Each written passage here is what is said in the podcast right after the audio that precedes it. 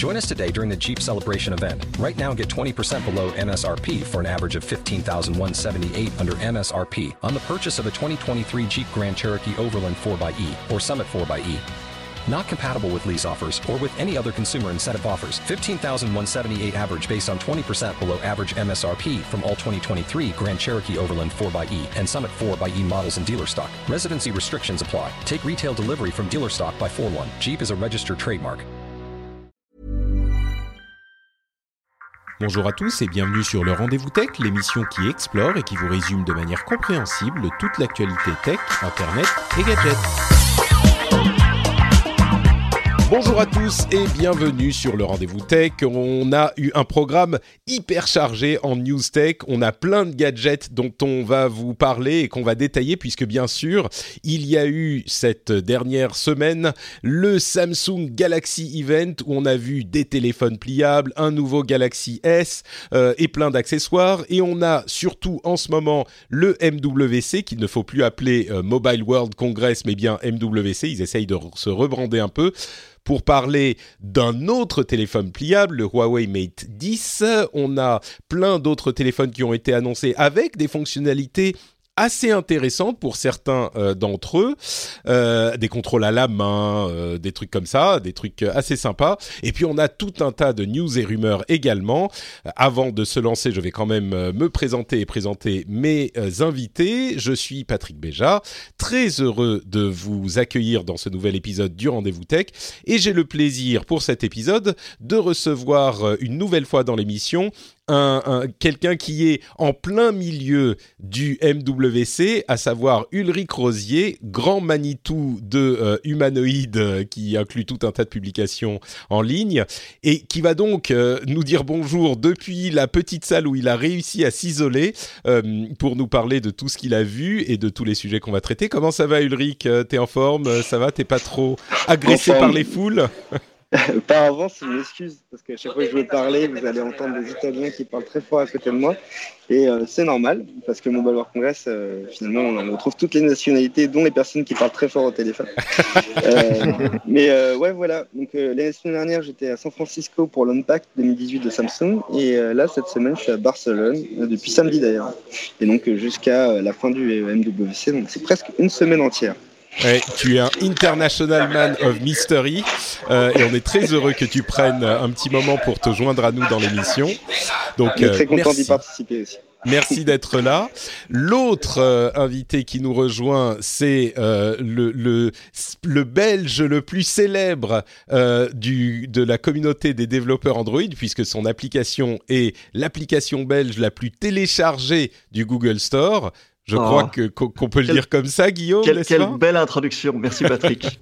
Donc euh, ouais, développeur. Pas, pas d'italien, pas d'italien qui parle fort au téléphone ici. Je suis tout seul à Bruxelles dans ma chambre avec mon chat qui ronronne. Tout se passe bien. Écoute, c'est peut-être, je sais pas qui a le meilleur deal au final d'entre vous deux, lequel sera le plus reposé à la fin de la journée. Donc Guillaume Haché. Euh, comme la, ouais. la viande et pas comme la chaise, c'est ça, comme le, le, meuble. C'est très juste. euh, qui est euh, donc développeur, ça je l'ai dit, et ouais. depuis quelques temps podcasteur de talent avec 70 minutes avec un 70 podcast, minutes avec, tout à fait. Podcast de grande qualité dont on parlera peut-être un, un, petit peu en fin d'émission. Donc, on va se lancer dans euh, les news avec le, gros morceau qui est en fait les téléphones pliables. Je vais prendre un petit peu du Galaxy Event et un petit peu du Mobile World Congress euh, pour euh, ce premier sujet, puisque a été présenté au Galaxy Event le téléphone pliable de Samsung qui avait été... en fait, on entend parler des téléphones pliables depuis un bon moment. On savait que ça serait très certainement la tendance de cette année dans les téléphones mobiles. Et là, on a une sorte d'explosion euh, au sens métaphorique euh, de téléphones pliables dans cette semaine très active pour cette industrie, euh, avec donc le Galaxy Fold qui est le téléphone de Samsung. Alors, je vais décrire les deux téléphones principaux qu'on a vus, et puis on pourra en discuter dans un tout petit moment. D'abord, le Galaxy Fold est un téléphone qui est pliable, on va dire, de l'intérieur. C'est-à-dire que si on prend le téléphone déplié, on a l'écran et c'est l'écran qui se replie à l'intérieur pour euh, être euh, euh, la version pliée du téléphone et donc il a un, un, deuxième écran qui lui est beaucoup plus petit sur la face externe de cet appareil. Donc en fait, il a deux écrans, le pliable et l'autre qui est plus petit. Le petit est quand même relativement petit. Il fait 4,6 pouces. C'est euh, plus grand que les premiers téléphones de l'ère iPhone, mais c'est quand même euh, plus petit que ce qui se fait aujourd'hui. Euh, il est une fois déplié, un écran de 7,3 pouces, donc euh, beaucoup plus grand que les plus grands téléphones qu'on a. Pas tout à fait la taille d'une petite tablette, mais on y est presque. Il a, euh, je vais vous passer les caractéristiques techniques, genre processeur, RAM, etc., qui sont pas hyper importantes. Ce qui euh, compte le plus, c'est les, les, les euh, d'autres caractéristiques comme euh, par exemple le fait qu'il a bon il a plusieurs caméras. Il a six caméras pour pouvoir prendre des photos dans tous les sens et toujours avoir une, euh, une un appareil photo disponible. Il a euh, le, multitâche avec trois applications en même temps sur son grand écran. Il a une fonctionnalité qui s'appelle App Continuity, qui veut dire que la même application s'utilise sur la version toute petite de l'écran quand il est plié. On le déplie et tout de suite elle s'affiche sur euh, le, grand écran. Il est euh, disponible en 4G ou en 5G. Euh, il sera euh, en vente le 26 avril et il coûte, 2000, on va dire, autour de 2000 euros. là où il est vraiment intéressant, c'est que l'écran, quand il est plié, est petit mais par contre, on n'a pas forcément besoin d'un grand écran euh, quand il est plié, bien sûr, puisque euh, quand on en a besoin, on peut le déplier et utiliser le grand écran. Il y a un petit, une petite encoche sur le bord en haut à euh, droite de l'appareil quand il est petite. c'est une, des plus grosses du marché. Hein, je, préfère le signaler. Non, t'as raison, t'as raison. Elle, Disons que... elle, fait elle fait petit sur un écran de 7 pouces, mais c'est la plus grosse des encoches qui existent, je pense. Elle, mange un bord, euh, un, petit coin de l'écran, on va dire. un euh, petit coin. Non, Et l'appareil, on va dire, est euh, quand même relativement épais. Euh, il fait la taille de deux téléphones mis euh, l'un en, en, face de l'autre. Euh, je, crois que ça fait à peu près 17 mm, donc effectivement ça fait l'épaisseur de deux téléphones haut de gamme aujourd'hui. Voilà, mmh, et ça, c'est quand même euh, un appareil, un, aspect important parce que le problème des téléphones pliables, c'est d'une part comment ça se passe au niveau de la pliure justement. Euh, est-ce que ça va être euh, suffisamment bien conçu pour que la pliure ne se voit pas quand il est déplié, ça fasse pas une trace? Sur le, le, Fold, ça avait l'air de pas trop mal fonctionner, mais sur la finesse, le Huawei Mate 10, qui a également été annoncé, est plus impressionnant puisque celui-là se plie d'une manière différente, c'est-à-dire que euh, l'écran, quand il est déplié, en fait, euh, se, se, plie sur l'extérieur, c'est-à-dire que quand vous pliez euh, l'écran pour le transformer en version, bah, en téléphone version pliée, euh, l'écran déplié fait le tour à l'extérieur par le bord euh, de l'appareil. Et donc, une partie de l'écran se désactive. Vous pouvez le réactiver pour euh, différentes raisons, mais une partie de l'écran se désactive. Et il reste l'autre partie de l'écran, la partie face avant. Et l'épaisseur pliée est de seulement 11 mm. Donc, contrairement au 17 du Galaxy Fold.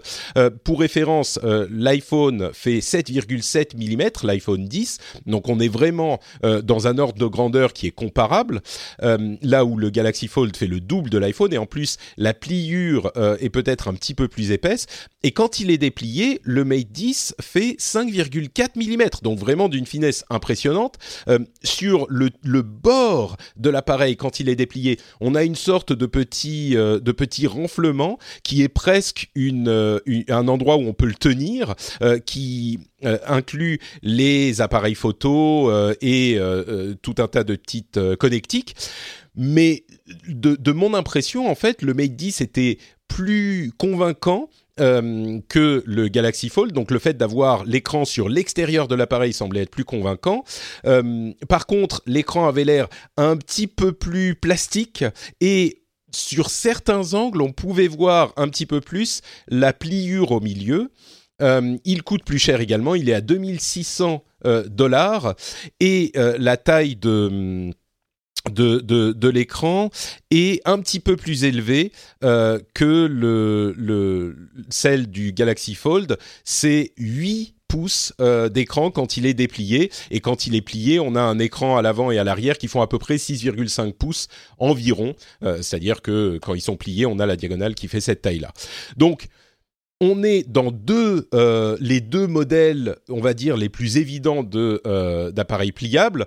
Euh, moi, celui qui m'a le plus séduit, c'est peut-être le Mate 10 pour sa conception. La, la, la, finesse joue beaucoup, mais moi, je les ai pas vus directement. Est-ce que euh, Ulrich, toi qui les a, qui, en a vu euh, de plus près, toi qu'est-ce que tu en as pensé Déjà de la conception, peut-être qu'on parlera de l'utilisation ensuite. Les deux font du multitâche avec plusieurs apps euh, à l'écran en même temps. ouais, Ulrich, qu'est-ce que tu en as pensé toi?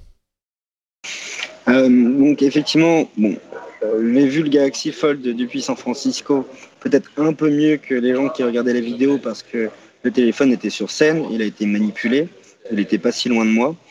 Mais, euh, mais pas finalement, mon expérience que j'ai avec le Galaxy Fold n'est pas si éloignée euh, de celle qu'on avait euh, lorsqu'on était chez soi avec son petit chat à côté en train de regarder le, flux de streaming. Par contre, c'est vrai que le Mate X, j'ai pu, pu le voir de très près, voir le toucher, mais j'ai pas pu le manipuler. On pouvait, alors très peu de gens ont pu le manipuler. Mon hypothèse, c'est qu'il y avait une, une centaine de, de, démos pour les journalistes et qu'ils avaient très peu d'exemplaires et en, faisant en sorte que le téléphone soit le moins manipulé, en faisant en sorte d'avoir moins d'appareils qui sont endommagés et peut-être euh, éviter d'avoir annulé des, des, workshops ou des choses comme ça. Mmh. Il faut dire aussi que le, le Mate 10 euh, sort là où le Fold sort le 26 avril, donc c'est un produit qui est quasiment là. Euh, le Mate 10, ils ont donné une date un peu vague de mi-2019, donc peut-être qu'il y a encore des choses à finaliser. Mois de, mai, mois de mai. Alors c'est vrai, ça c'est la première chose que je, que je constate, c'est que euh, le Galaxy Fold, euh, et ça se voit au niveau des vidéos, il ressemble plus à un produit fini prêt à être commercialisé. Il a hmm. l'air d'être euh, vraiment très proche de la commercialisation. Et en fait, je pense qu'il y a moins de problèmes techniques que sur le Mate 10 et du coup, c'est moins de, de potentiel risque pour la marque de devoir annuler la commercialisation de l'appareil, ou faire des rappels de, produits parce que ça, ça pourrait être aussi, euh, un risque encouru quand on sort des produits avec des nouvelles technologies comme celle-ci. On a fait un petit sondage sur Frandroid et euh, je pense que l'avis que tu as, il est partagé avec tout le monde parce qu'on a, on a eu à peu près 5000 votes sur un article. Il y a eu 90% des gens qui ont, euh, qui ont voté pour le Mate 10 comme l'appareil le plus impressionnant. Ah oui, 90% effectivement. 90%. Il faut avouer que ces deux appareils euh, me semblent relativement bien finis quand même. On chipote sur lequel est le mieux fini. Oui, on chipote. Mais, euh, mais là, j'ai l'impression. Moi, je pensais qu'on allait voir des versions bêta de ces appareils cette année. Là, c'est pas des versions super finies, c'est quand même des versions 1. Donc, il y a beaucoup de choses à améliorer très certainement. Mais on est sur des versions 1 qui semblent en tout cas utilisables et et, des vrais produits commerciaux, quoi. Non, c'est vrai, on y est très proche. Mais euh, tu parlais de l'ouverture vers l'intérieur et vers l'extérieur. Ça, c'est vraiment un choix euh, technologique de design qui a été fait il y a, peut-être deux ans. Euh, c'est vrai que ça, on peut parler du fait que ce sont des produits avant tout des produits de vitrine. Donc, pour le coup, Samsung a un peu échoué parce que se sont euh, finalement fait avoir par Huawei, qui a, qui a un appareil qui est plus impressionnant auprès du public. Donc en termes de communication, euh, Huawei a gagné. Après, euh, on verra au niveau du démarrage des ventes et surtout on verra l'année prochaine parce que on sait très bien qu'à ce prix-là, il, va en avoir très peu qui vont être vendus. Euh, c'est avant tout un produit qui, permet de préparer les prochaines années et voir finalement quel constructeur va pouvoir euh, être la référence par rapport à, ce type de design. Euh, moi, ce que j'ai constaté, c'est qu'avec les différentes façons d'ouvrir euh, le, produit, on a malheureusement des, problèmes. Le premier avec le Matix disque, j'en ai, enfin le Matix, j'ai vu deux soucis. Le premier, c'est que en fait, c'est très compliqué de l'utiliser dans un lit lorsqu'on est sur le dos pour le maintenir ouvert. le produit, en fait, n'est pas est, très compliqué à maintenir ouvert lorsqu'on est sur le dos. Mais moi, c'est pas le principal problème. Le principal problème que j'ai vu sur le produit qui, qui, était devant moi, c'était que lorsqu'il est ouvert, le fait de l'ouvrir vers l'extérieur amène une pliure euh, au milieu de l'écran. Alors, c'est pas tout en cas, mais c'est un peu comme si tu avais un lit qui était mal fait ou une hmm. chemise qui était pas très bien repassée. Donc là, tu as le plastique, parce que c'est un écran en plastique. Euh, du, on appelle ça du POLED, donc du plastique OLED. En fait, euh, la, couche supérieure, euh, la surface supérieure, elle gondole un peu, ouais. elle, gondole un peu, ce qui est, ce qui a l'air pas, c'est pas le cas sur le Galaxy Fold. En tout cas, ça n'a pas l'air d'être le cas entre autres aussi du fait que s'ouvre vers l'intérieur, du coup, le plastique est tiré euh, Tout à fait, ouais. De chaque côté. Bah, c'est une confirmation que je cherchais à avoir parce qu'effectivement, sur certaines photos, on voit un petit peu cette euh, gondole au milieu, mais sur d'autres, il a l'air quand même assez plat. Euh, mais oui, si elle est visible tout le temps, c'est pour ça aussi que il va falloir attendre d'avoir les vrais essais et à vrai dire quand il sera disponible pour savoir s'ils sont aussi bien finis qu'on l'espère, euh, parce que ce genre de problème, et d'autres d'ailleurs, auxquels on ne pense pas forcément, peuvent se révéler à l'utilisation. Mais justement, puisqu'on parle d'utilisation, euh, l'autre grande question qu'on peut se poser, c'est est-ce que ces appareils ont une utilité tout court mhm. Et là, est-ce qu'il y a un marché pour ça euh, bah, C'est ça. Le, est-ce qu'il y a un marché? Est-ce qu'il y a un besoin? Euh, Alors évidemment, à ces prix-là, c'est des appareils vitrines. Il va pas s'en vendre énormément, c'est certain. C'est pas le euh, but, non, clairement. Et, et voilà, c'est c'est pas c'est pas forcément le but. C'est tout de même, je crois, une innovation technologique notable et l'une des rares, l'un des rares changements qu'on a vu dans l'écosystème des téléphones mobiles depuis de nombreux années. On se plaint toujours qu'il est un petit peu euh, euh, euh, plan-plan et qu'on a les mêmes téléphones qui se ressemblent d'une année sur l'autre. Là, c'est quelque chose de différent. Guillaume, toi, en tant qu'utilisateur et en tant que développeur, avec ton regard, est-ce que tu crois qu'il y a des utilisations spécifiques à ces appareils qui les feront briller ou on reste dans le, gadget inutile? Ça, reste de l'ordre. disons que tout dépend du prix en fait. Si ça reste quelque chose, euh, un, bonus qui, n'implique pas forcément de tripler ou de doubler le prix comme ce que c'est actuellement, et qu'on peut, euh, dans un usage euh, classique, métro, avion, simplement déplier son téléphone pour regarder Netflix sur un écran plus grand, bah à ce moment-là, oui, évidemment que c'est bon à prendre. Évidemment que ça va intéresser beaucoup de gens d'avoir cette, cette, cette surface élargie. Maintenant, le problème, c'est que je ne pense pas que ce sera le cas. Je pense que euh, ça, a inévitablement un coût en termes de hardware, en termes de, en termes de design, euh, qui se fera toujours ressentir, je pense. Et donc la, question, et à ce stade c'est très flou, la question c'est de savoir est-ce que ça permet de justifier euh, une hausse de prix? Combien d'argent est-ce que l'utilisateur moyen est prêt à mettre euh, pour pouvoir euh, déplier son téléphone. À ce stade, euh, c'est encore très mystérieux. Moi, je sais, puisque tu me poses la question, à titre personnel, je sais que je pense pas que ça le justifie. Ça ne m'intéresse pas personnellement, je dirais. Mmh. après, d'un point de vue développeur, euh, c'est, c'est, je, je, je, suis assez serein en fait, puisque donc concrètement, euh, passer d'un, d'un, d'un écran 6 pouces à un écran 8 pouces, euh, comme c'est, je me trompe pas, hein, c'est les bonnes dimensions pour le. C'est ça, oui, on est. Ouais. Le Mate X c'est 8 pouces, le Fold c'est 7,3. Donc c'est ça. C'est pas non plus qu'on passe euh, des, les, grosses phablettes font presque, euh, j'exagère, mais presque cette taille. Ouais. Mais la différence c'est que le format est presque carré. Euh, Tout à fait, ouais. Le, ratio d'affichage. Tu, mentionnais euh, Netflix et effectivement, euh, bah, ça, peut, ça fait un écran un peu plus grand, mais comme le ratio est, presque carré, c'est pas forcément beaucoup plus grand. Là où j'ai mhm. vu des images impressionnantes, c'était sur certains jeux. Tout à coup, quand le jeu prend tout l'écran, là, ça offre un confort d'utilisation qui est notable à condition bien sûr que euh, la pliure soit pas trop visible, que l'écran soit euh, de bonne qualité et que le plastique soit pas gênant, etc., etc. Mais c'est intéressant ce que tu dis Guillaume parce que c'est vrai qu'a priori si on dit est-ce que tu veux un écran plus grand en fonction du prix, bah oui, forcément. Si on te propose un écran plus grand, euh, avec une forme qui est pas forcément plus volumineuse, je pense qu'il y a peu de gens qui vont dire non. Euh, le tout est de savoir euh, est-ce que c'est un prix, enfin, est-ce que c'est une qualité équivalente, et puis surtout un prix euh, que tu es prêt à mettre, quoi. C'est ça. Hmm. donc, Bon, je ne sais pas s'il y a grand-chose de plus à dire sur ces téléphones euh, pliables. Euh, les usages sont encore à définir et les, les avis sont tous partagés. J'ai quand même l'impression que dans l'ensemble, euh, les, les, les réactions sont technologiquement c'est intéressant, mais je suis vraiment pas sûr d'en avoir besoin. Euh, c'est ça. Ouais. ouais. C'est impressionnant, en tout cas clairement. Il y a, une, une ingénierie, il y a un talent qui est derrière. Après, en tant qu'utilisateur, est-ce qu'on est séduit? C'est assez tiède comme réaction, je trouve, à ce mmh. niveau-là. Ulrich, euh, t'es pas d'accord? Non, moi, moi, je suis pas d'accord. Je suis plus euh, attentiste, c'est-à-dire que euh, je pense que c'est toujours. Moi, j'ai toujours critiqué les grands écrans quand on avait des téléphones en 4 pouces. Force est, force est de constater qu'un téléphone de 6 pouces, c'est pratique et bon, ça rentre quand même dans ma poche de jean. Donc, et effectivement, derrière, on gagne énormément en confort. Et depuis qu'on a des écrans de 6 pouces, entre autres, c'est pas pour cette seule raison, mais on regarde beaucoup plus des vidéos sur son téléphone.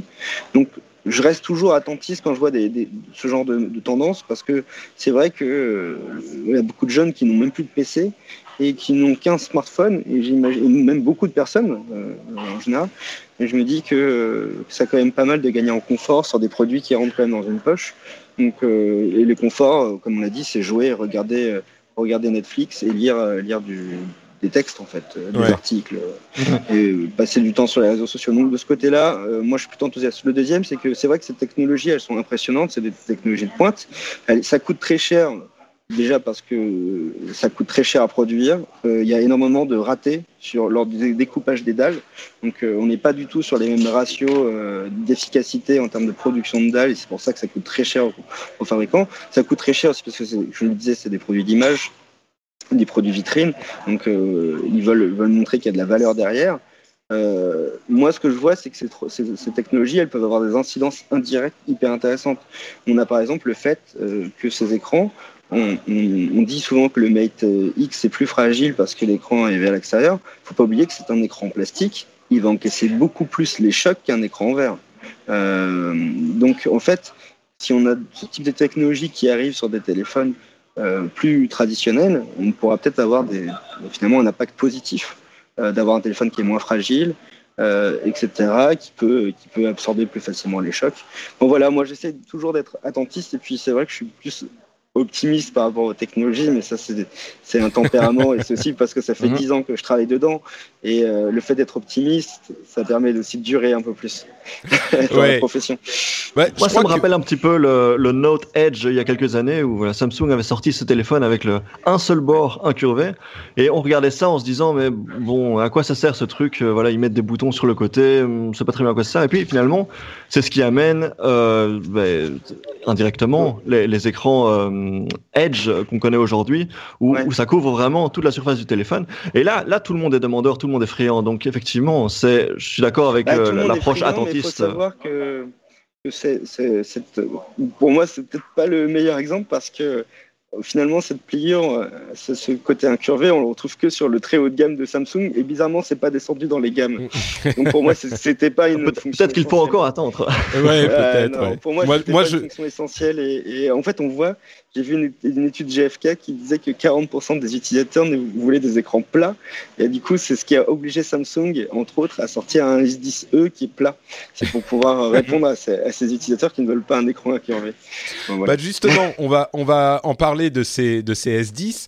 Euh, juste en conclusion, je dirais euh, clairement, on va attendre les versions suivantes, mais là, on n'est plus euh, pour les téléphones pliables, on n'est plus à l'état de euh, prototype ou de spéculation. Là, ça arrive et euh, l'état dans lequel ça arrive aujourd'hui est beaucoup plus avancé et fini que je n'aurais pensé. Moi, je pensais qu'on allait rester euh, dans la catégorie du euh, Royal euh, Royal d'il y a quelques mois, qui était vraiment CES. horrible. Voilà, au CES, qui, qui avait qui ressemblait à rien.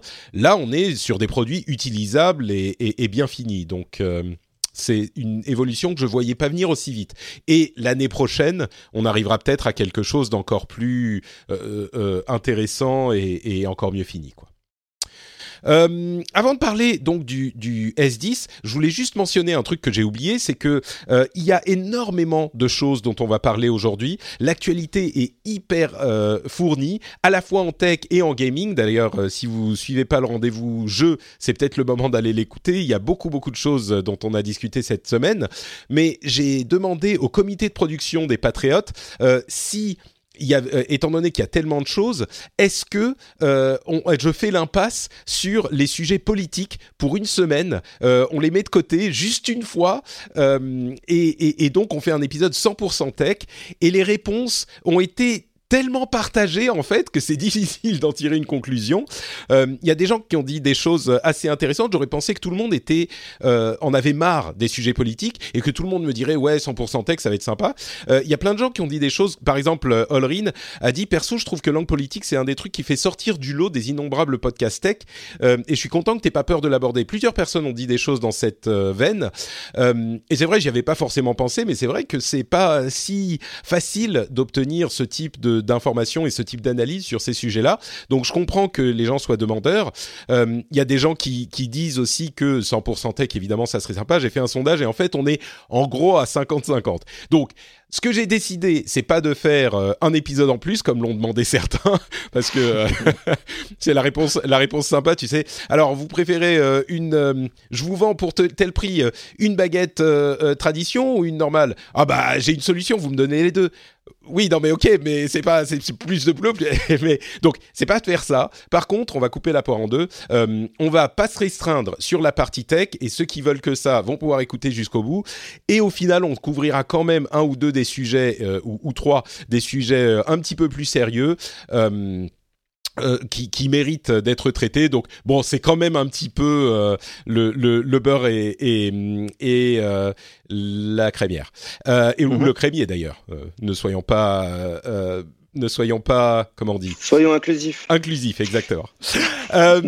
donc, on va faire un épisode un petit peu euh, fourni parce que l'actualité le demande, donc j'espère que vous en serez contents. Et du coup, j'en profite pour remercier euh, Jean Delagoutte, Bogdan CH, Julien Bidot, Leadercast et Davio qui, euh, ont, qui soutiennent l'émission et qui sont parmi les nombreux auditeurs qui décident que l'émission vaut quelque chose et qui vont sur patreon.com slash rdvtech et qui décident de financer l'émission. Merci à vous et merci à vous tous et merci au comité de production de toujours m'aider euh, à, à, prendre ces décisions difficiles.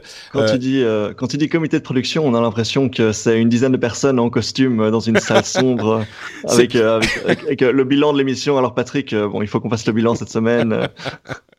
c'est presque ça, avec la magie de l'internet en plus, et quand même et des gifs en plus, ouais. et, et, des gifs, et moi qui, qui décide quand même de, de, de la chose au final.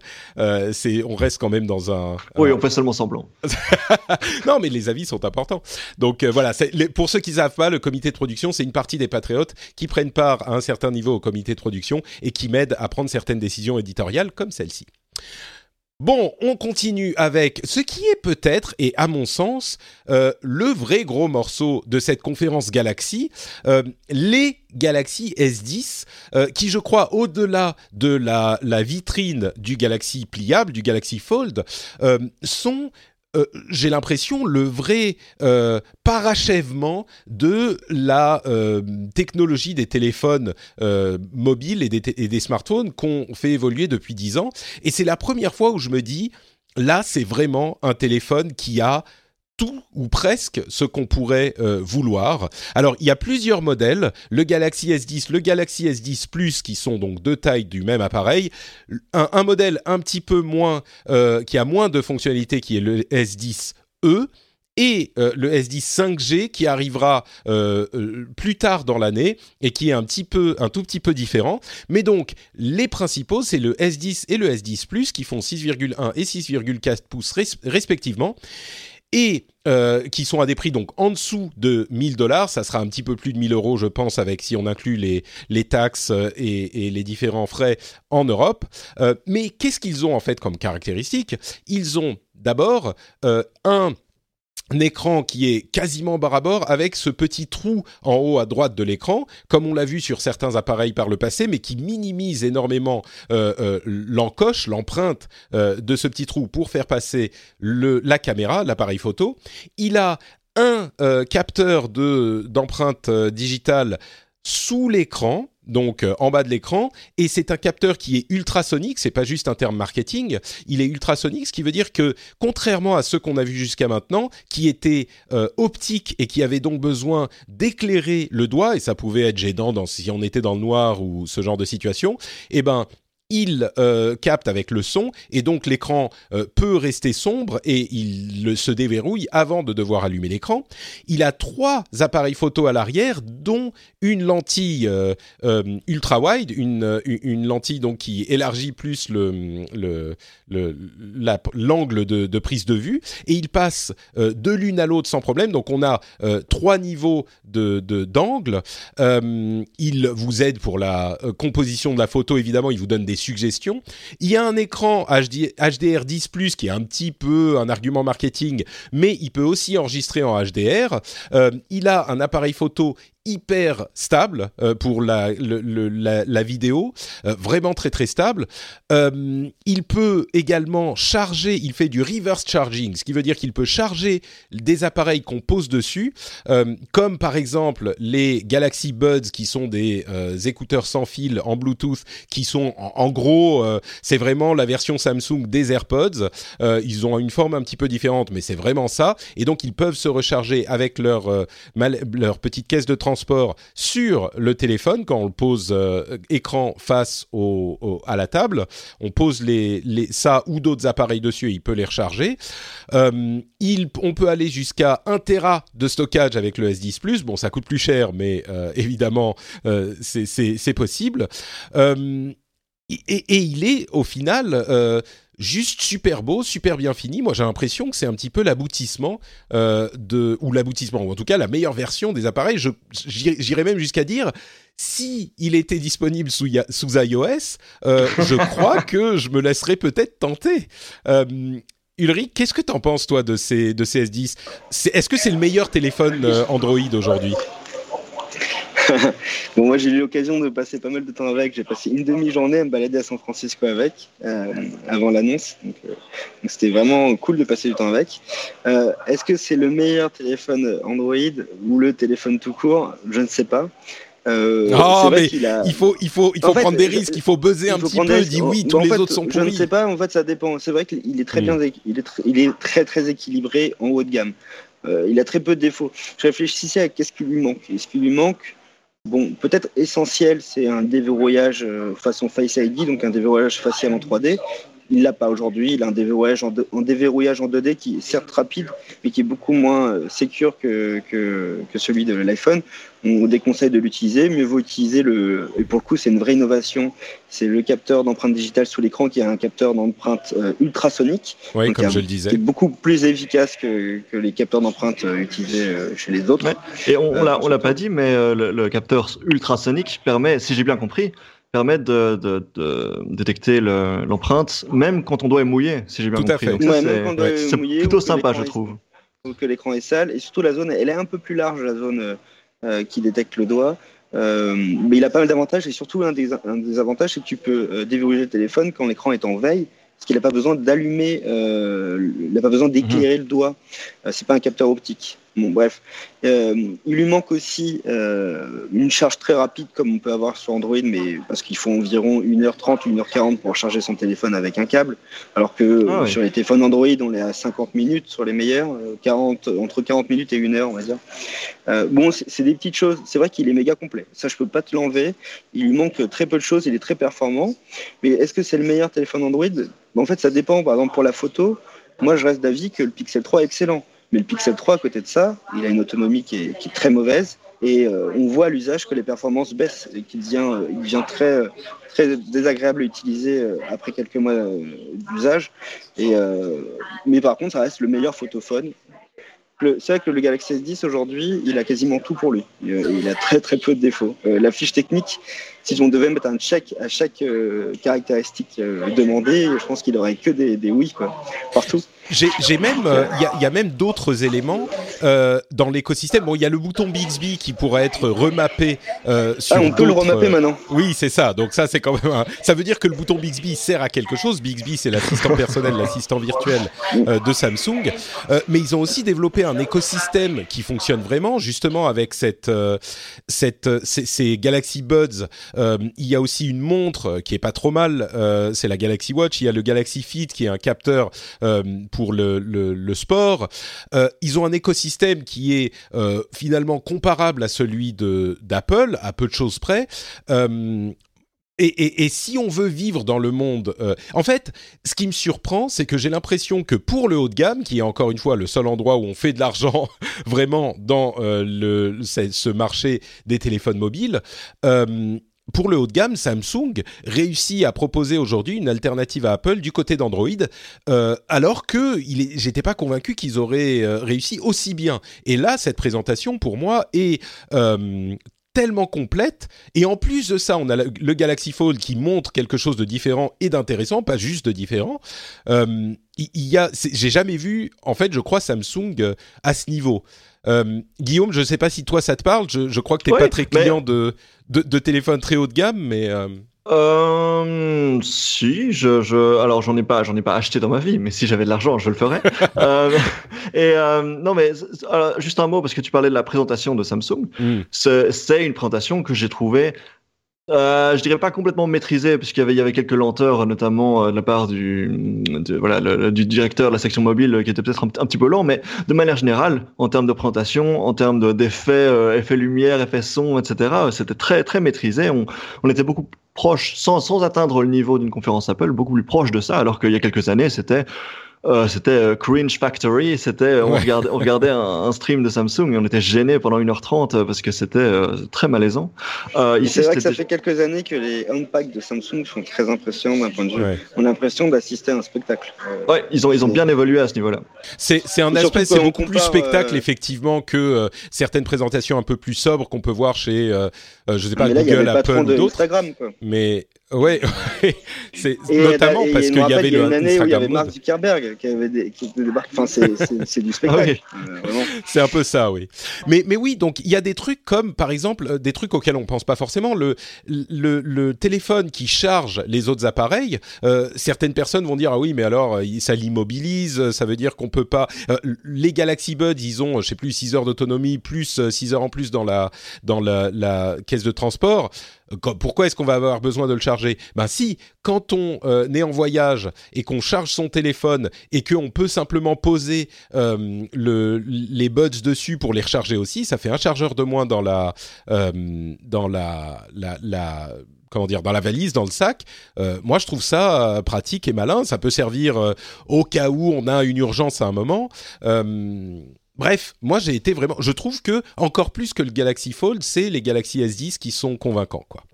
Mais bon. Mm-hmm. Et donc, et donc vraiment... raison.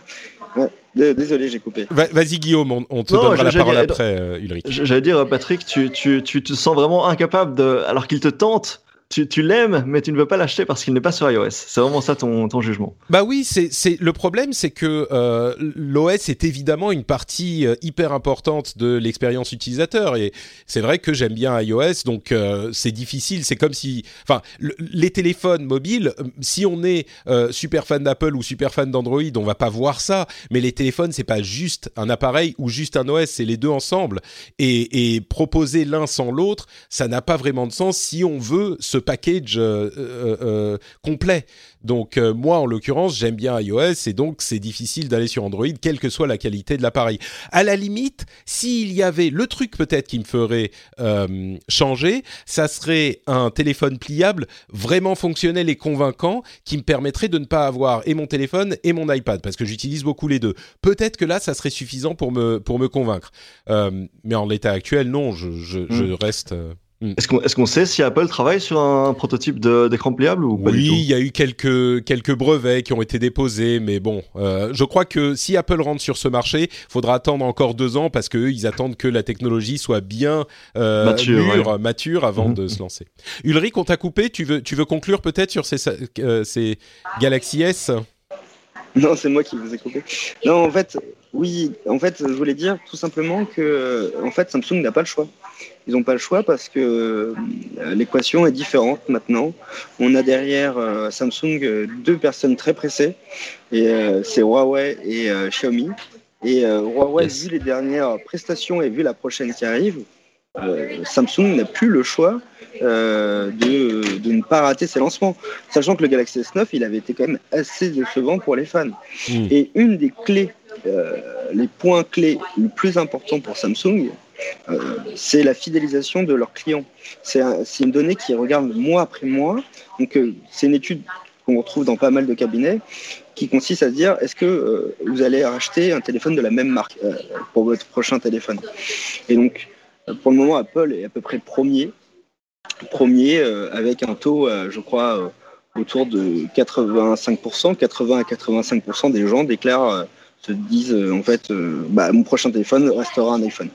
Samsung est euh, le deuxième avec quelque chose autour de 80%, euh, tandis qu'on va avoir ensuite des marques. Euh, Huawei est troisième, il étalonne, et en fait c'est le taux qui est, vraiment regardé parce que ça montre finalement comment une marque arrive à fidéliser ses, utilisateurs. Et, pour Samsung, c'est finalement ils ont assez peu de parts de marché à gagner. Une de leurs craintes, c'est surtout de ne pas en perdre. Hmm. Euh, et euh, Huawei en grappille énormément, mais c'est le même cas chez Apple. En fait, ce qu'on remarque, c'est que par exemple, les gens qui achetaient un, iPhone en occasion, euh, donc un peu moins cher, commencent à se tourner vers des produits comme les Xiaomi en fait. Parce qu'ils achètent des produits neufs qui ont un bon rapport qualité-prix. Et, finalement, même Apple s'inquiète de, ça. Et surtout, L'autre inquiétude qu'ils ont, c'est que Apple et Samsung vendent des produits qui sont très chers et ils essayent de faire en sorte, avec leur écosystème et euh, plein d'autres données comme euh, le support client, comme euh, la durée de vie des produits, de rassurer les gens en disant OK, nos produits coûtent 50% plus cher que les autres. Néanmoins, ils vont durer plus longtemps, vous allez avoir une meilleure expérience et surtout, l'écosystème va faire en sorte que euh, vous allez prendre plus de plaisir et avoir plus de confort à utiliser ces produits avec vos autres objets connectés. Et même Samsung qui est capable même d'avoir ce discours qui va jusqu'aux appareils dans notre salle de bain, dans nos cuisines, et euh, voilà, c'est un vrai enjeu et Samsung n'avait vraiment pas le droit de se louper. Et là, ils vont pas du tout avoir le droit de se louper euh, pour la commercialisation des appareils. Et ça m'étonnerait pas qu'il y ait d'énormes ristournes dès le démarrage, très vite. Donc moi, je serais même d'avis de dire aux gens, sauf si vous êtes un très grand fan de Samsung, vous ne pouvez pas attendre, de patienter. De patienter, euh, même 2-3 mois suffiront peut-être à gagner 20 à 30% sur le prix du produit. Intéressant, oui. Et, effectivement, l'écosystème avec euh, tous les autres appareils euh, fait que on rentre dans cet univers et qu'on a de plus en plus de mal à en sortir puisque tout est lié à cette, à cette marque et à ce type d'utilisation, ou autant que possible en tout cas. Bon, fermons la page euh, Samsung et ouvrons celle ou rouvrons celle du MWC. Euh, Guillaume, tu, parlais de la présentation. Je voulais juste mentionner que la présentation de Huawei, autant celle de Samsung était réussie, autant celle de Huawei, je ne sais pas si vous l'avez vue, mais elle était dramatique. Et je me suis rendu compte à quel point en fait Huawei est une entre guillemets, hein, petite société, mais qui a qui a grandi tellement vite qu'ils ont pas, ils sont tellement concentrés sur la qualité et le prix des produits euh, qu'ils n'ont pas eu le temps, je crois, de développer leur communication. Et euh, au-delà de l'accent euh, de la personne qui faisait la présentation, qui j'imagine est le président, qui est bon, un problème qui, moi me dérange parce que c'est difficile à comprendre, mais qui est compréhensible. Tout le monde peut pas avoir un super accent. la présentation était fouillie, c'était pas bien répété, c'était ça m'a ça m'a choqué en fait de voir à quel point une société qui a une telle présence euh, sur euh, la scène mondiale était si peu préparée au niveau communication. Mais c'était surprenant. Bref. Euh, donc le MWC, plein de téléphones qui ont été présentés. Je vais vous faire une petite présentation rapide de tous ceux qui m'ont marqué. le LG G8 a des choses intéressantes. Il utilise votre main, les veines de votre main que vous présentez devant l'appareil photo pour débloquer le téléphone, ce qui semble pas trop mal marcher. Et après, on peut contrôler certaines choses sur l'appareil en faisant des mouvements de la main. Euh, là, par contre, on a moins de, de, réussite. Une fois sur deux, ça marche pas. Et c'est des trucs du genre, enfin, ça fait un petit peu euh, euh, manipulation Jedi, quoi. C'est genre avance, monte le volume, on fait tourner en, en, en la main ou va avance ou recule. Ouais, un peu Minority Report, tu veux dire. Un petit peu. Oui, ouais. Moi, je pensais à This is not the droid you're looking for. C'est ce type de geste, quoi. ils ont aussi leur. oui, vas-y, Ulrich. Je petit petite remarque euh, par rapport euh, à utiliser le flux sanguin pour déverrouiller son appareil. En fait, c'est hyper intéressant. Peu de gens le savent, mais c'est une technologie qui existait assez peu avant. Elle a été développée entre autres parce que lorsqu'il y a eu Fukushima, donc en 2011 au Japon, beaucoup de gens se sont retrouvés sans papier et ne pouvaient pas justifier de leur identité.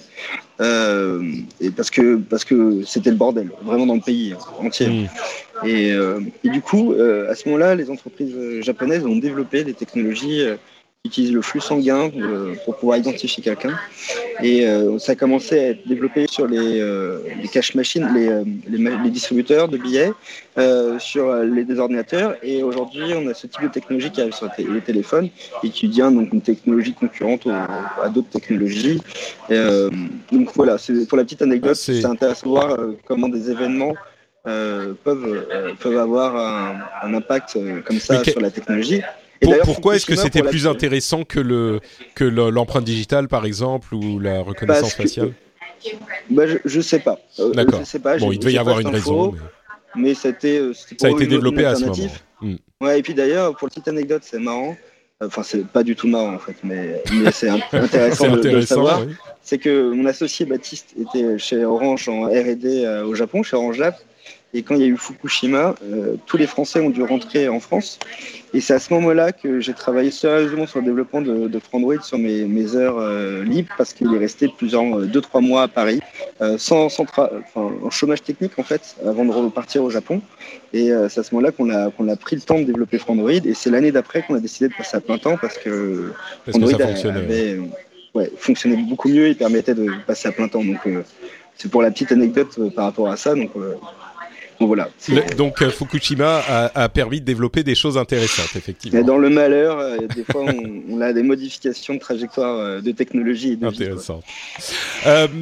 alors, quoi d'autre? Il y a donc le LG V50 qui, lui, a un accessoire qui est un deuxième écran. Alors, c'est pas tout à fait un écran pliable, c'est même pas du tout un écran pliable, mais c'est un petit peu, en fait, un deuxième téléphone qui est un écran qu'on peut accrocher au premier et qu'on peut utiliser comme deuxième écran. C'est un petit peu bizarre. Je suis pas convaincu qu'il y ait hmm. des, C'est très gimmick. Hein. Oui, c'est un petit peu gimmick.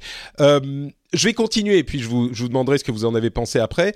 Euh, le euh, nouveau Nokia, le 9, le Pure, PureView 9, enfin Nokia 9 PureView, qui a lui aussi un capteur de euh, d'empreinte digitale sous l'écran, mais qui a surtout 5 caméras 12 mégapixels à l'arrière, dont 3 prennent des photos monochromes et 2 en couleur, et puis il combine tout ça euh, pour faire des photos évidemment très volumineuses si vous, vous les voulez en RAW.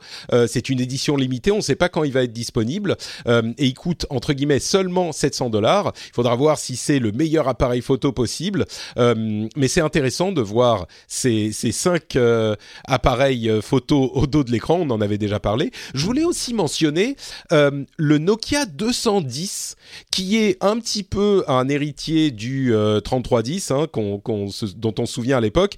Euh, qui a un tout petit écran bien sûr, qui n'est pas euh, tactile, mais qui permet d'utiliser des apps, d'avoir des jeux, d'avoir un navigateur, qui a une batterie qui dure un mois et qui coûte 35 dollars. Alors évidemment, c'est pas un appareil qui est destiné au marché occidentaux, euh, mais j'ai trouvé ça hyper intéressant de voir que pour 35 dollars, on pouvait avoir un téléphone justement qui a une longue batterie et qui peut euh, aller sur Internet, même si c'est sur un tout petit écran.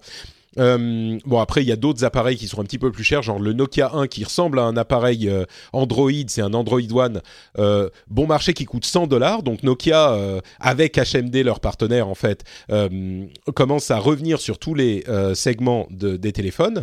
on a eu aussi un téléphone, un prototype en fait de Oppo, qui est un téléphone qui a trois appareils photo à l'arrière, dont l'un est un, un, un équivalent à 160 mm d'ouverture. Euh, et donc, en fait, il va jusqu'à 10 fois, il a un zoom de 10 fois avec une, euh, une taille, une épaisseur qui est comparable au téléphone euh, qui existe aujourd'hui. et donc, ça, c'est quelque chose de. un zoom optique de 10 fois. Ça existait déjà, mais pas aussi fin. Il y a aussi le smartphone pliable de Oppo qui va arriver également. Donc, il y en a plusieurs différents. il y a quelques autres téléphones, le Xiaomi Mi 9, euh, le Huawei P30, etc., qui sont intéressants. Le Sony euh, Xperia 1 qui est qui a une forme un petit peu bizarre, c'est du 21 neuvième. Euh, donc c'est très très long comme téléphone, ça fait un petit peu étrange, mais bon, il y a plusieurs appareils différents, tous ne sont pas aussi notables les uns que les autres. Est-ce qu'il y a des choses qui vous ont marqué, que vous avez noté plus particulièrement Peut-être Ulrich de ton côté, est-ce qu'il y a des appareils qui t'ont fait ticker dans cette euh, sélection? Ouais, j'ai euh, peut-être euh, une petite remarque et deux appareils. La première, c'est que le PureView, c'est assez intéressant, le téléphone de Nokia qui a cinq caméras à l'arrière, entre autres parce qu'ils se sont associés à l'entreprise qui s'appelle Light, qui avait développé un appareil Android qui était un appareil photo qui s'appelait le L16 et qui avait 16 capteurs à son dos.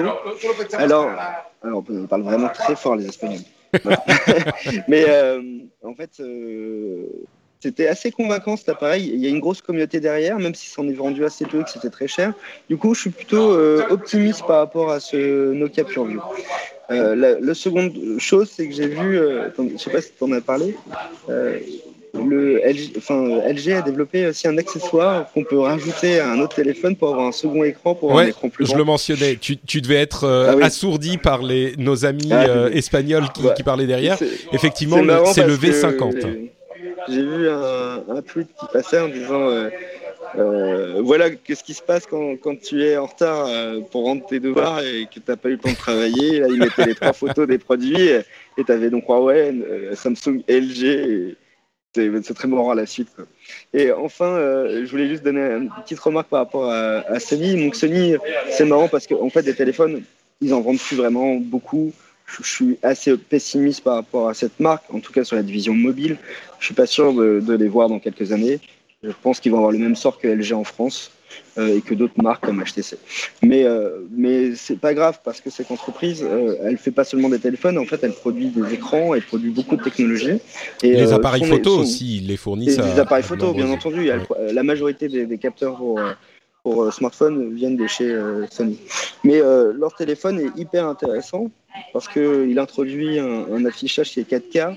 et qui est parmi les plus impressionnants du marché, donc c'est un peu inutile, mais, euh, mais moi, je, suis toujours euh, hyper curieux de voir jusqu'où on peut pousser euh, cette technologie de pointe d'affichage. Et c'est pour ça que je suis bien content de, trouver ce téléphone en disant, bon, quelqu'un l'a fait. Quoi. Ouais. Mhm. Guillaume, 4K sur 6,5 pouces, c'est le truc que tu attendais?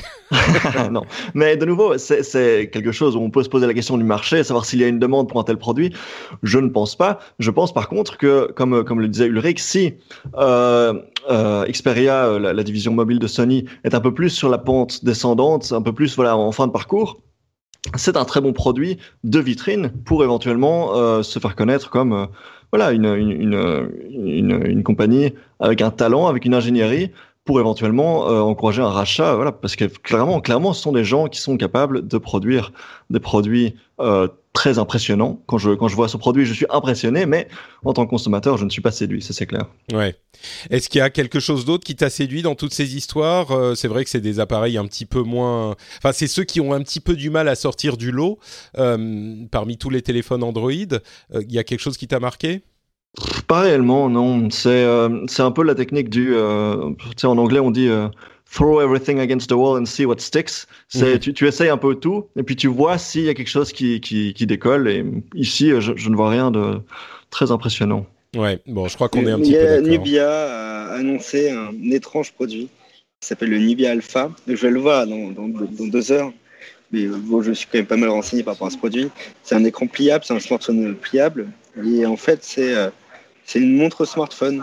C'est-à-dire qu'au lieu d'imaginer un écran qui va être plus grand. ils ont juste imaginé un écran qu'on peut, enfin un smartphone qu'on peut ranger sur son poignet et transformer en montre. Euh, ça aussi, c'est un truc. Euh, ouais, c'est un truc très intéressant. Ça faisait partie des concepts euh, qu'on pouvait imaginer quand on a commencé à voir apparaître les téléphones pliables. il faut voir effectivement là aussi, comme sur les autres téléphones pliables, l'interface est importante. Sur les téléphones pliables qu'on a vus, le, le, dépliage et le fait qu'on passe de la même app d'un écran à l'autre ou qu'elle s'étende immédiatement semblait être réussie.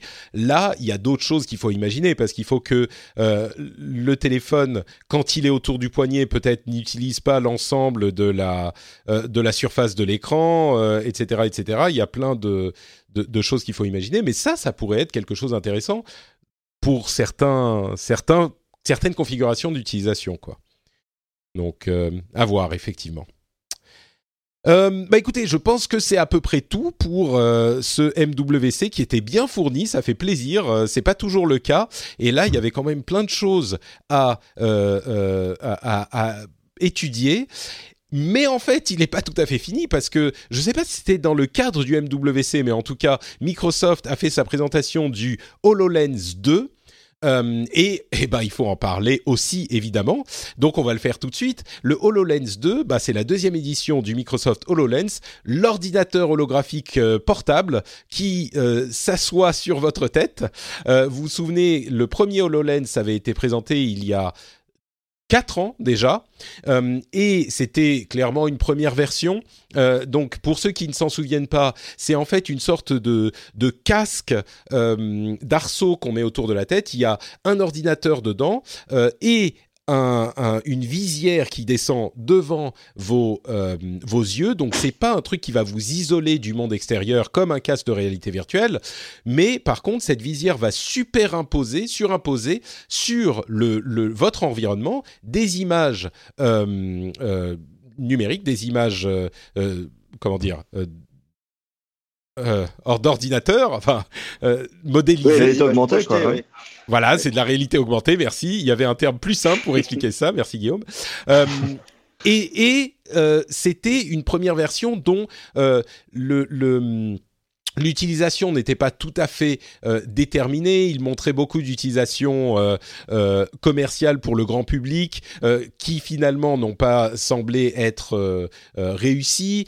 le champ de vision était très limité dans la visière, c'est-à-dire qu'on avait un petit carré de la taille d'un timbre-poste, j'exagère, mais de trois timbres-poste mis l'un à côté de l'autre, où les images numériques pouvaient s'afficher, mais dès que ça sortait de cette zone, eh ben il y avait plus d'images numériques, etc etc. Le, casque était un peu lourd, mais ils ont continué à travailler dessus. Euh, et aujourd'hui, ils ont présenté la deuxième version, qui est basée sur un processeur ARM, qui est plus léger, euh, dont le, champ de vision est doublé. Alors ça ne veut pas dire que ça couvre tout votre champ de vision toujours, mais doublé c'est quand même substantiel. Euh, il a aussi des caméras qui permettent du côté extérieur de reconnaître vos mains. Donc il y a plus ces petits mouvements un peu euh, euh, difficiles ou, ou limités euh, qu'il faut faire pour contrôler l'interface, il peut vraiment reconnaître vos mains en 3D et donc vous permettre d'utiliser vos mains de manière beaucoup plus naturelle. Euh, il y a également une caméra à l'intérieur qui va repérer l'écartement de vos yeux pour mieux projeter les images euh, pour qu'elles correspondent à votre vision.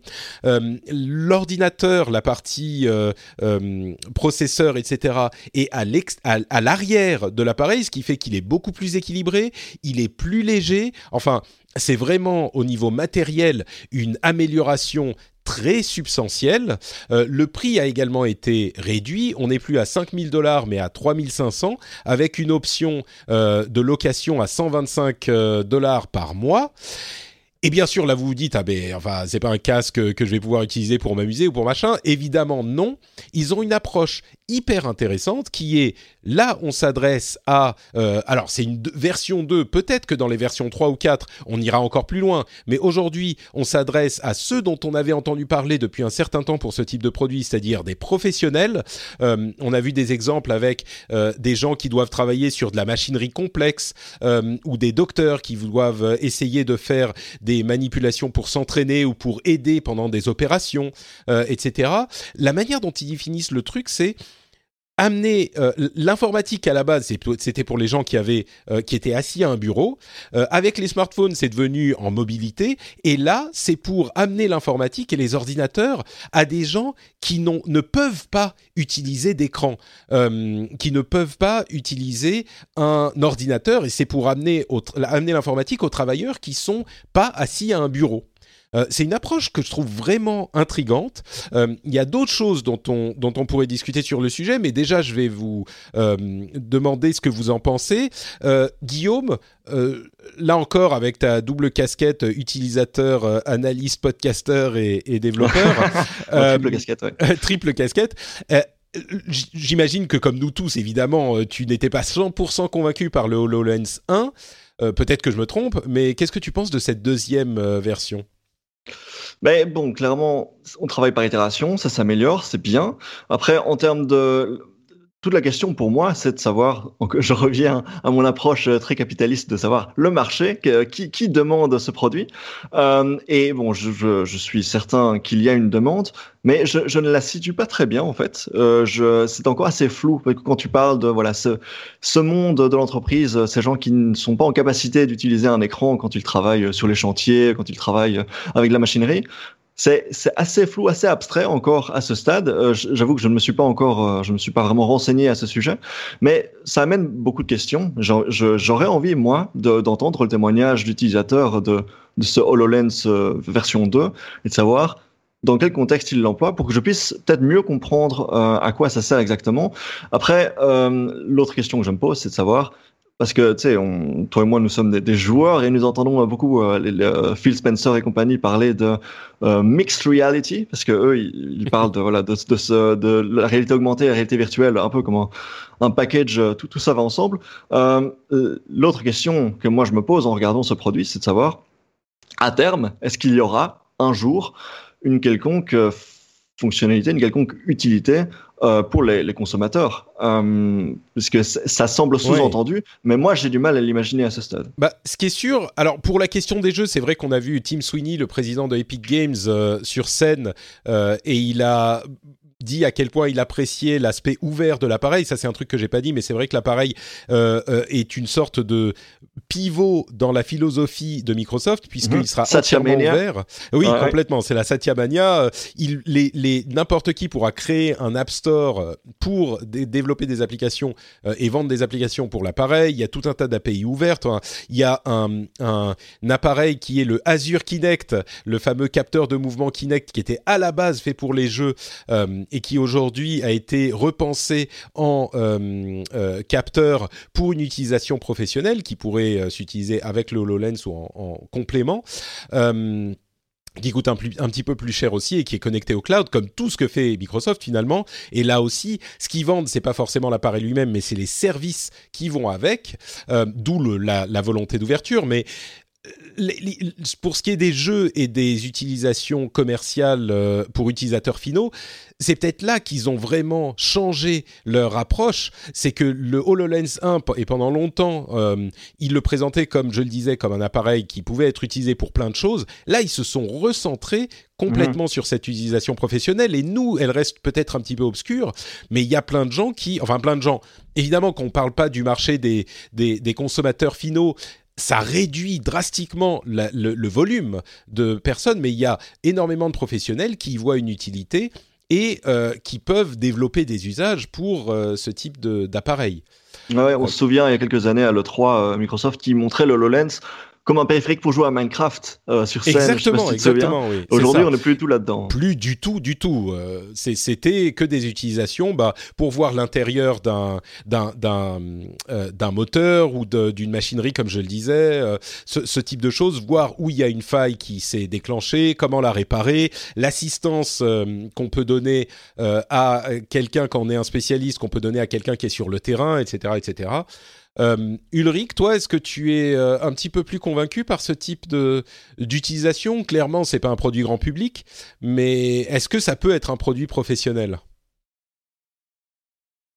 Bah, moi, j'ai pas encore eu l'occasion de le tester parce que il faut arriver très tôt dans le salon. Il y a une file d'attente. On a l'impression d'être à Disneyland. Il faut attendre deux heures euh, sur le stand de Microsoft. ah, c'est clairement un produit qui est intrigant. Hein. Quand tu es journaliste, tu peux avoir des fast-pass. euh, mais bon, c'est un produit très intrigant. Moi, je, trouvais, je trouve toujours que ça oscille entre la folie et le courage, ces entreprises qui se lancent sur ces marchés-là. Euh, je pense à HTC Vive, à Oculus. Euh, Microsoft, c'est pas de la folie parce qu'ils sont pas non plus fous, ils ont tellement d'argent, euh, peut-être un peu moins pour HTC, que, que, bon, le risque est pas non plus énorme. Mais, mais je trouve ça courageux parce que pour moi, c'est toujours une histoire de. Je pense, moi j'y crois beaucoup, la réalité augmentée, la réalité virtuelle ou, euh, la réalité mixte. Euh, j'y crois beaucoup parce que, parce que euh, je suis toujours la tête dans la science-fiction et que j'ai lu énormément d'ouvrages sur la science-fiction et c'est des technologies sur lesquelles, qui sont omniprésentes dans ces ouvrages. Et, et, et j'ai été tellement impressionné par des démos, quelles que soient les démos, que ce soit des, des démos HoloLens, HTC Vive ou autres, que, j'y crois. Sauf que pour moi, euh, quand je dis qu'ils sont un peu fous, c'est que pour moi, c'est toujours une histoire de time to market. C'est-à-dire que euh, qu'est-ce qui me fait dire que toute l'énergie que dépense Microsoft à développer cet écosystème et cette technologie, eh ben, ça va leur servir à eux. Euh, rien n'empêche un Samsung, un Apple de se lancer dans trois ans et de devenir les premiers. Donc c'est pour ça que j'appelle ça courageux parce que pour moi c'est un problème de time to market. Et il est clair que c'est pas le bon time to market. Et il est clair que les premiers qui se lancent seront pas peut-être les premiers euh, du marché. Donc euh, donc euh, voilà ma réflexion et, et ouais. je pense que que ça soit un usage professionnel ou même particulier parce que moi je j'aime. Getting engaged is a moment worth cherishing. A one of a kind ring that you design at Blue Nile can help your love sparkle. Just choose your diamond and setting. When you found the one, you'll get it delivered right to your door. Finding the right engagement ring can be nerve wracking. At Blue Nile, you'll have the expert guidance needed and a diamond guarantee that ensures you're getting the highest quality at the best price. Cherish all of life's moments and save up to 30% at BlueNile.com. That's BlueNile.com. toutes ces technologies qui facilitent euh, la communication. Et quand j'avais vu les démos d'HoloLens où on pouvait échanger sur Skype avec, euh, avec quelqu'un comme si on l'avait dans la pièce à côté de soi, moi je rêverais d'avoir fait ça euh, quand j'étais petit avec mes grands-parents qui habitaient un peu trop loin de chez moi. Quoi. donc, Mais je dirais donc, que. Ouais. Donc voilà, ça me fait rêver un peu quand même. Mais je crois justement que ce HoloLens 2, le HoloLens 1, on était dans cette euh, euh, sorte de, de rêve collectif science-fictionnesque éveillé. Là, le HoloLens 2, on n'est plus du tout dans, cette, euh, dans ce flou d'utilisation incertain, dans lequel est encore la réalité virtuelle finalement, qui a trouvé des usages dans les jeux vidéo, et encore c'est discutable, mais euh, le HoloLens 2 justement est très focalisé sur son utilisation professionnelle. Alors peut-être que euh, ne trouveront pas le succès qu'ils attendent, euh, et c'est vrai qu'on a vu par le passé Microsoft développer des choses comme des tablettes de la mauvaise manière, et du coup venir se faire voler la réussite par d'autres qui sont arrivés plus tard et qui l'ont mieux fait. Euh, là, je crois que Microsoft a l'intention de développer ce, ces technologies qui fonctionnent d'ailleurs aussi. Ils sont très ouverts. Ça fonctionne avec iPad euh, ou avec iPhone ou avec Android. Euh, on peut voir les, les, choses qu'on voit avec le, le HoloLens et c'est bien sûr la meilleure utilisation. Mais si quelqu'un a juste un, téléphone ou une tablette, il peut aussi avec les API de réalité augmentée qui sont incluses dans les, systèmes d'exploitation depuis quelques années, euh, voir les mêmes choses. Et donc, eux, ce qu'ils font, c'est pas forcément de euh, euh, vendre le produit, mais de vendre les services qu'il y a derrière. C'est, là encore, comme tu le disais, Guillaume, la Satya Mania, l'idée de, de, devenir l'infrastructure qui sous-tend tout ça. Et on le voit d'ailleurs aussi dans le jeu vidéo, on en parlait dans le rendez-vous jeu. ils veulent être l'infrastructure qui sous-tend. Et là, je crois... Alors, mais... je sais pas s'ils vont réussir, mais... mais t'as raison, hein, mais c'est le business plan qu'ils ont sûrement vendu à, à leurs euh, actionnaires. Euh, oui. C'est pas le. S'ils avaient vendu euh, les dépenses qu'ils vont faire sur les trois prochaines années, personne l'aurait soutenu hein, chez Microsoft ce projet. Donc euh, effectivement, je pense que c'est le business plan sur les peut-être 15 à 20 prochaines années qui est vendu. Euh, c'est ça, oui, exactement. Et, et, et, là où je te rejoins sur l'aspect courageux, c'est que justement, ils vont euh, aller développer des choses qui risquent de, bon, peut-être pas pour le HoloLens 2, mais de phagocyter un petit peu leur business existant. Et je me faisais cette réflexion, là, on, on, on pense un petit peu plus large sur Microsoft. Euh, aujourd'hui, ils sont, ils sont dans le, groupe des GAFAM parmi les plus euh, puissants au monde. Imaginez si on était resté sur la trajectoire de l'ancien Microsoft, si le business model de Microsoft c'était encore de vous vendre des copies de Windows à 150 euros et des copies de euh, Office à 150 ou 300 euros imaginez où il serait aujourd'hui. Ça serait impossible. Donc, euh, on, prend ça comme quelque chose d'acquis un petit peu. Ah oui, Microsoft, ils, euh, sont encore là, ils sont forts, machin. Mais on se rend pas compte à quel point le, le changement qu'ils ont opéré, le changement qu'a opéré Satya Nadella, a été majeur. Euh, il y a cinq ans encore, Windows c'était quoi? C'était, pardon, Microsoft c'était quoi? C'était je vous vends Windows à 150 euros. C'était ça leur business model. donc c'est vraiment incroyable comme en, sans qu'on le voit venir, Microsoft a été complètement transformé et l'ancien ressemble à un dinosaure aujourd'hui. Donc, euh, bref. D'ailleurs, Nadella, c'est peut-être celui qui va sauver la Xbox, mais ça, c'est un autre sujet. Oui, c'est un autre sujet euh, et, il est très intéressant aussi. On en parle dans le rendez-vous jeu, donc je vous invite à aller écouter ça. Et euh, moi, il y a quelque chose qui m'avait impressionné, qui est un peu différent, mais qui m'a fait vraiment réfléchir. quand on parlait de 5G et qu'on parlait d'usage, euh, on parle donc de débit plus important, d'une meilleure connectivité et d'une latence plus, faible. Si je résume euh, mhm. l'avantage de, la 5G, l'intérêt c'est de pouvoir faire aussi bien euh, que, en tout cas, d'essayer de se rapprocher de l'expérience qu'on a avec la fibre optique. Mhm. et j'avais Orange qui me présentait un robot qui était capable de trier des, des, dominos à une vitesse hallucinante et de façon très précise. Et je me disais, en fait, j'avais du mal au début à comprendre quel est l'intérêt de faire ça en 5G alors que euh, le robot, il suffit de le brancher à une fibre optique pour qu'il ait... Et en fait, l'intérêt, euh, je l'ai compris, c'est qu'en fait, euh, on peut ce robot l'utiliser partout et donc ce robot, il pourrait très bien servir à une, table d'opération qui pourrait être à cœur ouvert sur le quai d'un métro euh, avec un chirurgien qui euh, regarde peut-être avec HoloLens en temps réel hmm. euh, l'opération et qui bouge et, dont les mouvements sont reproduits en, enfin, au nanomètre près. Quoi.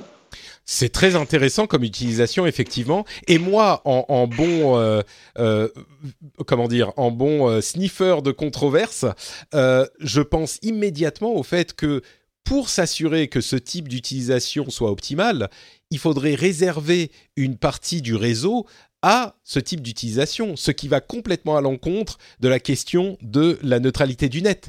Mais peut-être que là, effectivement, ça serait des, on pourrait imaginer des usages euh, qui pourraient être suffisamment importants pour tordre un peu, euh, peut-être pas le coup, mais le poignet à la neutralité du net. Mais là, c'est. Mais tu sais que la plupart des bandes de fréquences sont euh, réservées aux militaires.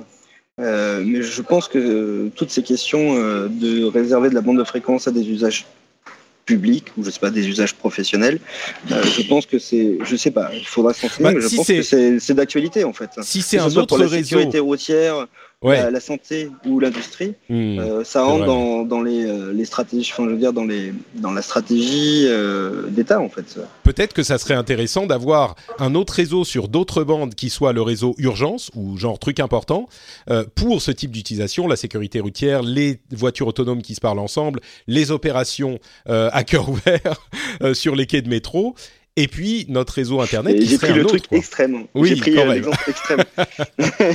bon, ça, on n'y est pas encore hein, quand même.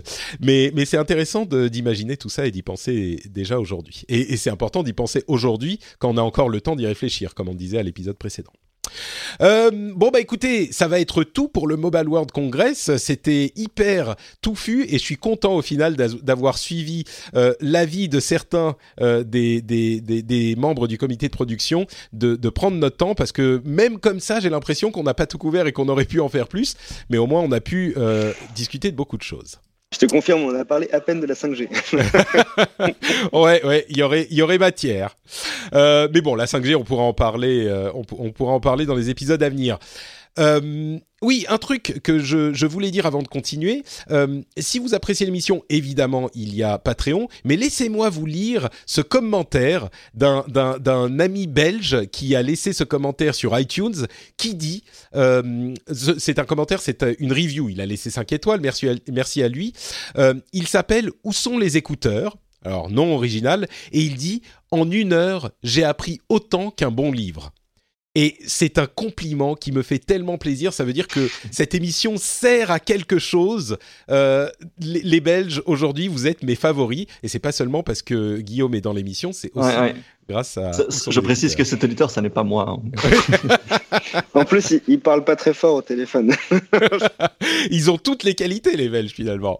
Donc euh, voilà, vous pouvez laisser des commentaires sur iTunes. Bien sûr, euh, participer au Patreon sur patreon.com slash rdvtech et euh, obtenir le flux du podcast privé des Patriotes euh, à ajouter à votre... euh, à votre euh, euh, à votre application de podcast, voilà, Euh, il y a plein de choses à faire et, et prendre part à cette communauté sympathique sur Patreon ou plus en fonction de, euh, du niveau que vous choisissez.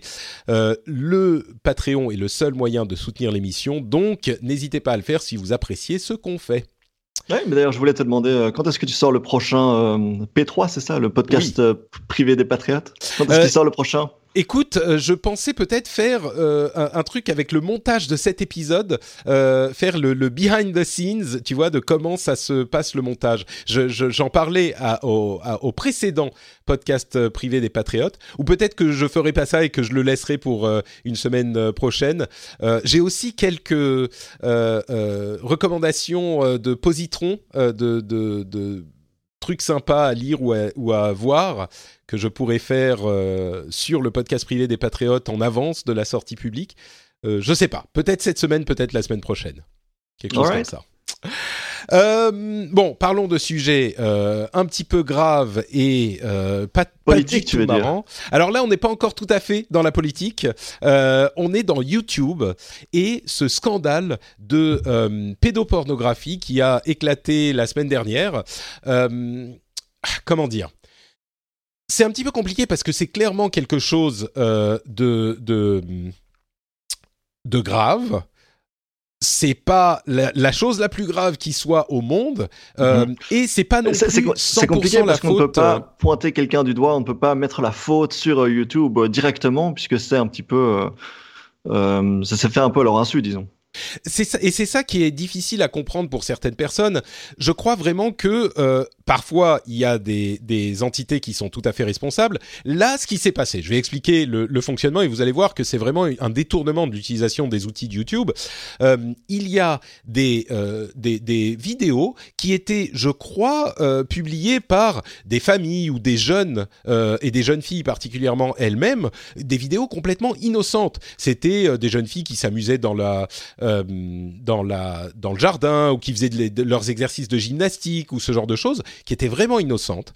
Euh, et des, des gens ont posté des commentaires, euh, donc des commentaires sur les vidéos avec des timecodes qui, qui, qui amènent à une image spécifique de la vidéo où il se trouve que si on met pause pile à ce moment-là, euh, la, personne qui est dans la vidéo euh, a des positions suggestives. Et évidemment, euh, quand on parle de jeunes filles, tout de suite, c'est encore plus encore plus révoltant que si ça n'était pas le cas, des jeunes filles ou des jeunes garçons, et on tombe clairement dans le domaine de la pédopornographie.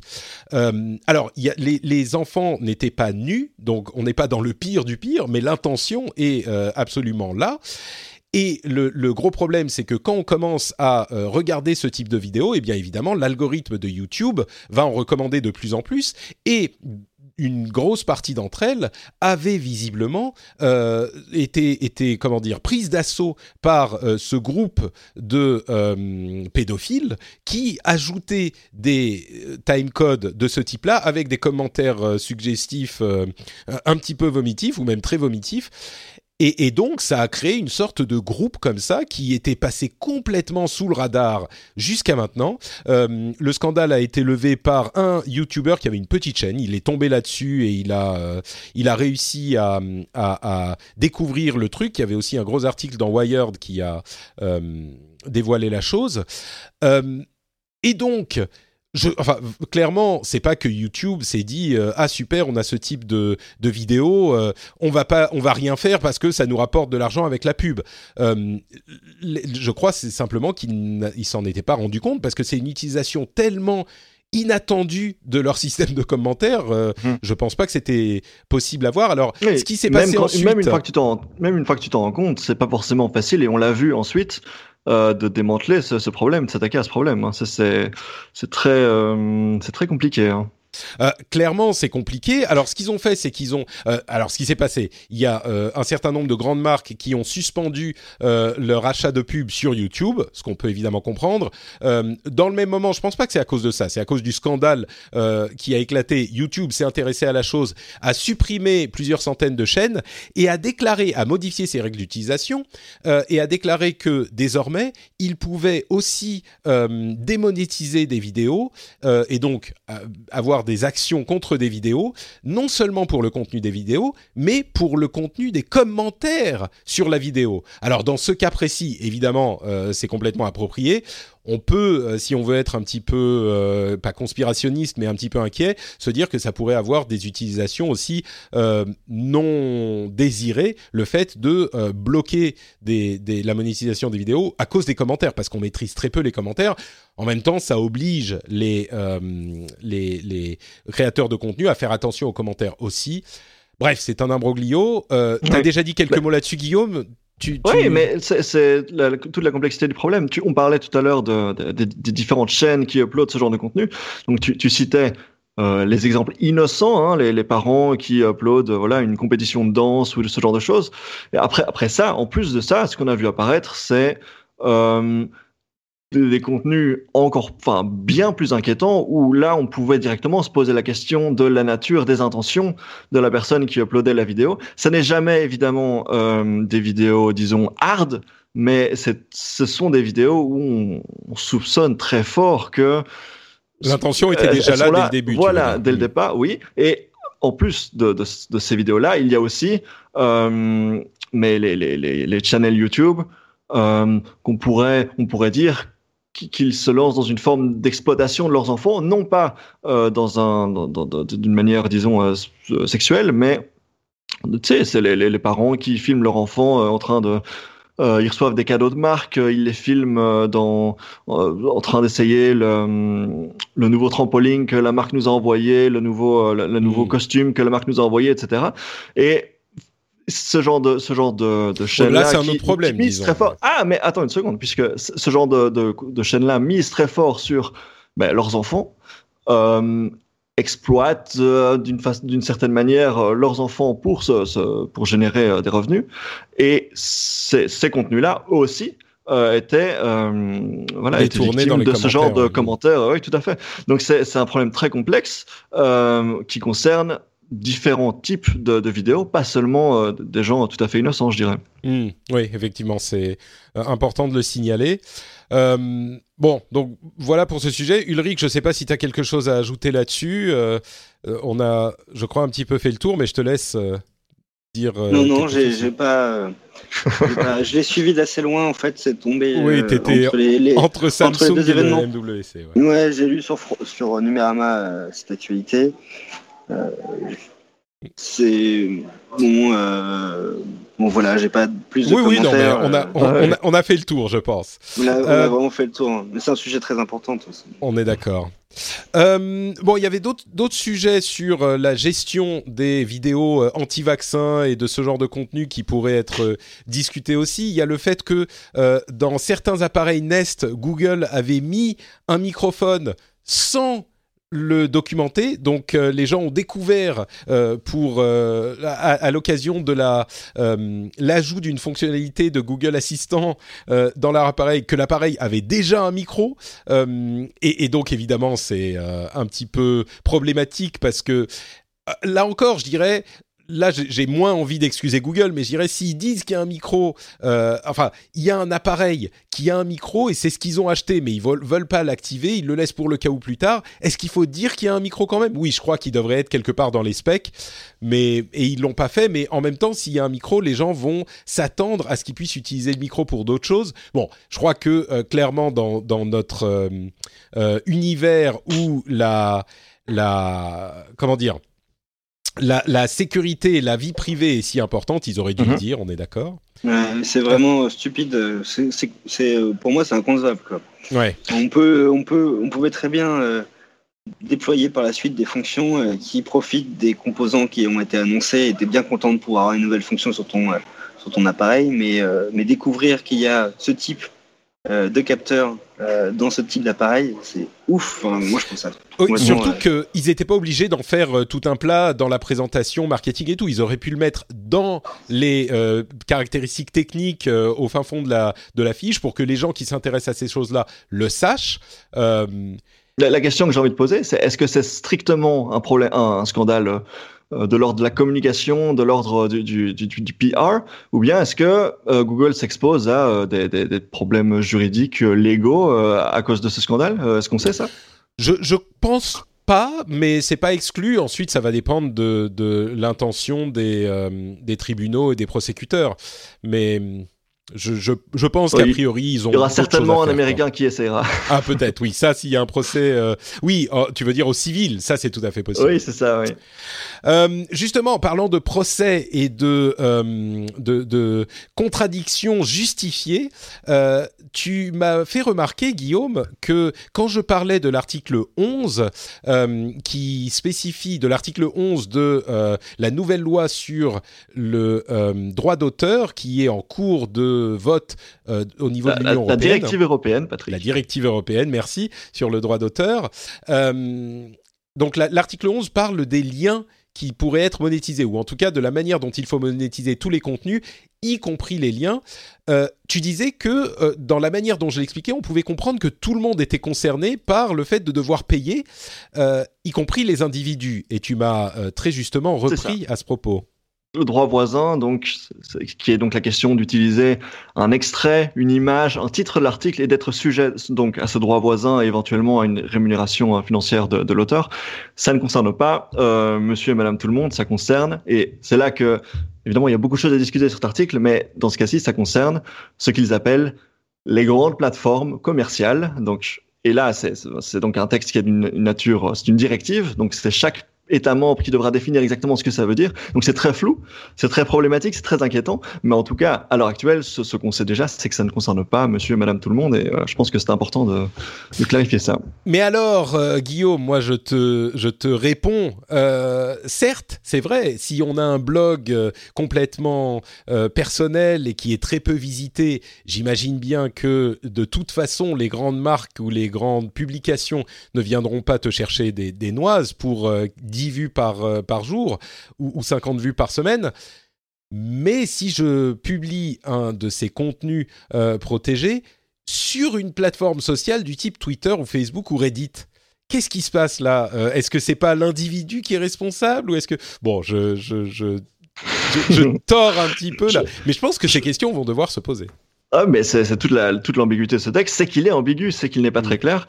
Et donc clairement, ce qui est ciblé, ce sont les plateformes automatisées, style euh, Google News, Apple News, euh, les euh, TechMeme, etc., qui font ça de manière très automatisée et qui reprennent euh, le, le, contenu de l'article sans rémunérer l'auteur. mais oui, mais effectivement, il y a, ça n'est pas assez clairement défini pour qu'on puisse ne pas s'inquiéter. Ça, c'est mm. tu, tu, touches à quelque chose. Bon, on en arrive aux questions un petit peu politiques avec la Russie tiens, euh, il y a un, un, test ah, qui va Patrick, est-ce que tu est-ce que tu entends ce, ce son? C'est le son que font euh, que fait le podcast quand 50% des auditeurs en, en colère arrêtent d'écouter le podcast. Bon, hey, on a quand même eu euh, quoi, presque une heure et demie d'émission déjà, donc euh, c'est presque ce que suggéraient certains sur les du, du, du, dans la discussion qu'on a eue oui, sur oui, le fait bon. de faire Moi, voté, un podcast de 3 heures. J'avais voté en faveur de la politique. D'accord, bon, euh, donc tu es satisfait. Euh, et donc, la Russie va faire un test pour euh, couper entièrement les connexions entre son réseau Internet local et le réseau global. Pour des questions de sécurité, selon les autorités russes, moi, je trouve. Alors oui, clairement, il est important de savoir si euh, le réseau local, enfin le réseau national, peut continuer à tourner, même s'il est victime d'attaques de l'extérieur, de manière à pouvoir euh, s'assurer que euh, l'infrastructure n'est pas mise à genoux en cas d'attaque de d'acteurs mal intentionnés, peut-être d'acteurs étatiques mal intentionnés. Mais c'est aussi quand même très pratique si on a envie de couper la communication avec l'extérieur à un moment. Et là, ils en auront aussi la possibilité. Donc, euh, je ne sais pas si je suis trop inquiet ou, réaliste, mais moi, ça me paraît un petit peu. Si c'était un autre pays qui faisait ça, je serais peut-être un peu moins inquiet. Je ne sais pas si vous avez une, euh, vision sur, euh, une opinion sur cette, sur cette question. je pense que tu as tout dit. Hein. C'est inquiétant. Euh, en particulier parce que c'est la Russie. Euh, mais après voilà, on peut pas, on peut pas encore euh, leur faire de reproches à ce stade puisque. Ouais. Voilà. Moi, je crois que le, enfin bon, bref, c'est cette guerre froide nouvelle génération qui me qui m'inquiète. Ah oui. Oui, oui, ça, ça fait penser aussi un petit peu à tout, tout l'aspect géopolitique quand, quand on parlait des, euh, des backdoors chinoises dans les cartes chez Apple, etc. Mais voilà, on, est clairement dans une ère euh, de bah, cyber warfare. Ouais, c'est clairement la guerre froide. Ouais.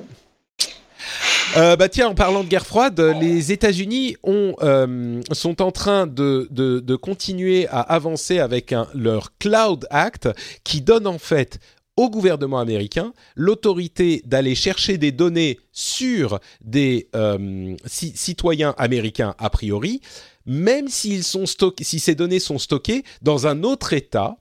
Euh, comme euh, par exemple, on a déjà vu le problème se poser dans les tribunaux, les données d'un citoyen américain étaient stockées en Irlande sur des serveurs en Irlande, et l'autorité du tribunal américain à aller demander euh, la livraison de ces données aux autorités euh, irlandaises était, en était remise en question, même pas en Irlande, mais même aux États-Unis. Et bien là, ils sont en train de s'en donner les moyens locaux.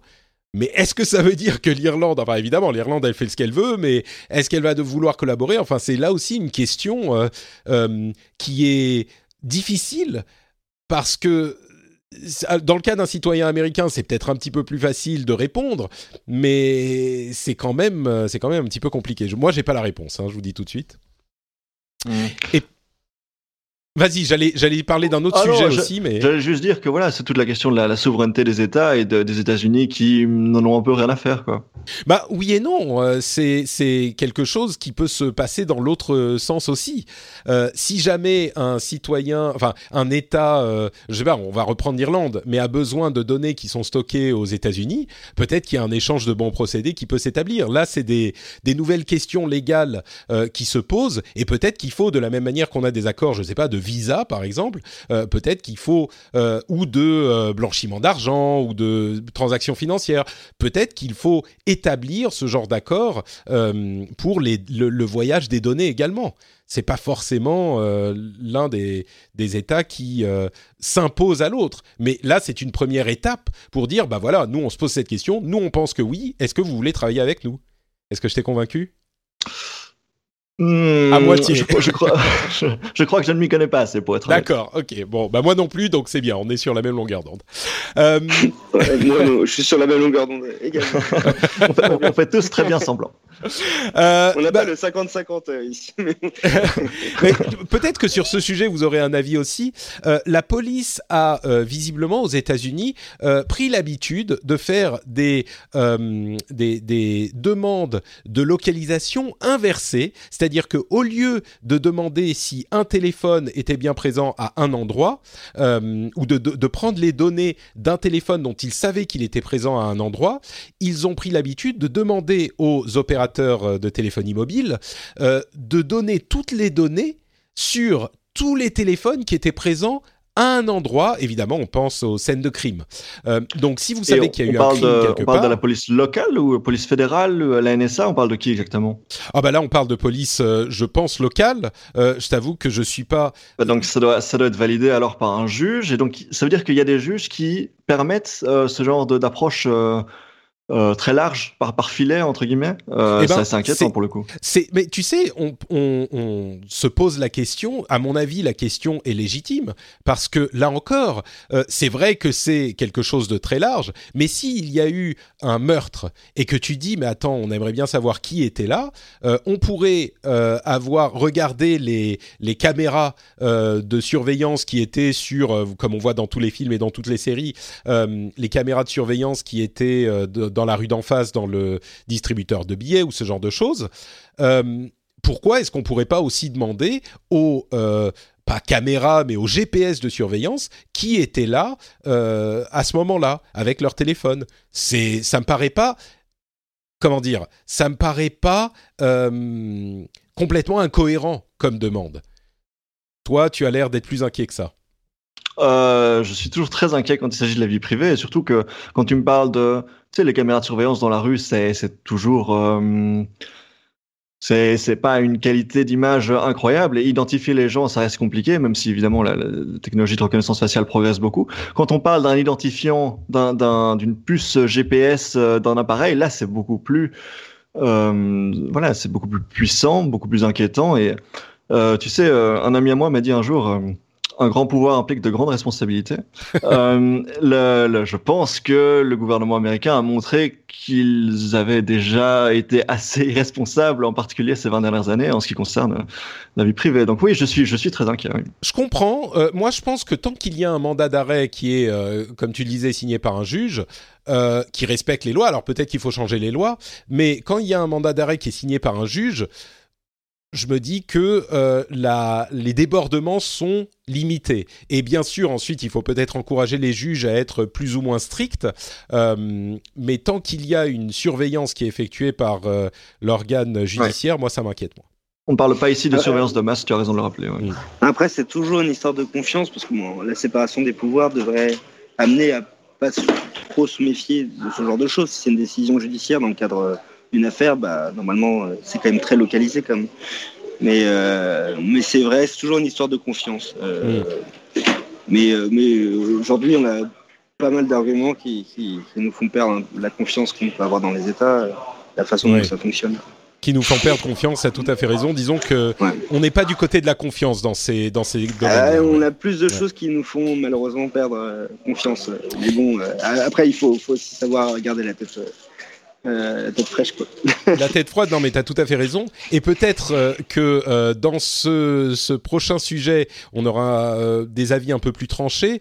vous savez que certains lycées en France ont implémenté des mécanismes de reconnaissance faciale pour l'entrée dans les établissements pour différentes raisons. il y a aujourd'hui des remise en question de ce type de, de, de, de dispositif.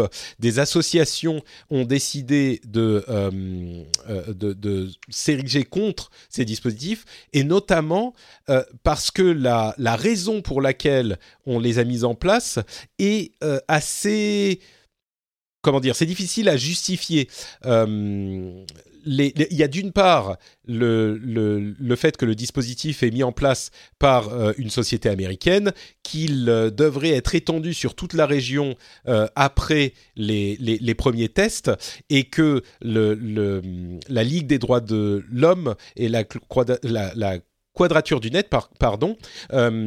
oui, c'est en région PACA hein, qu'il que c'est mis en place.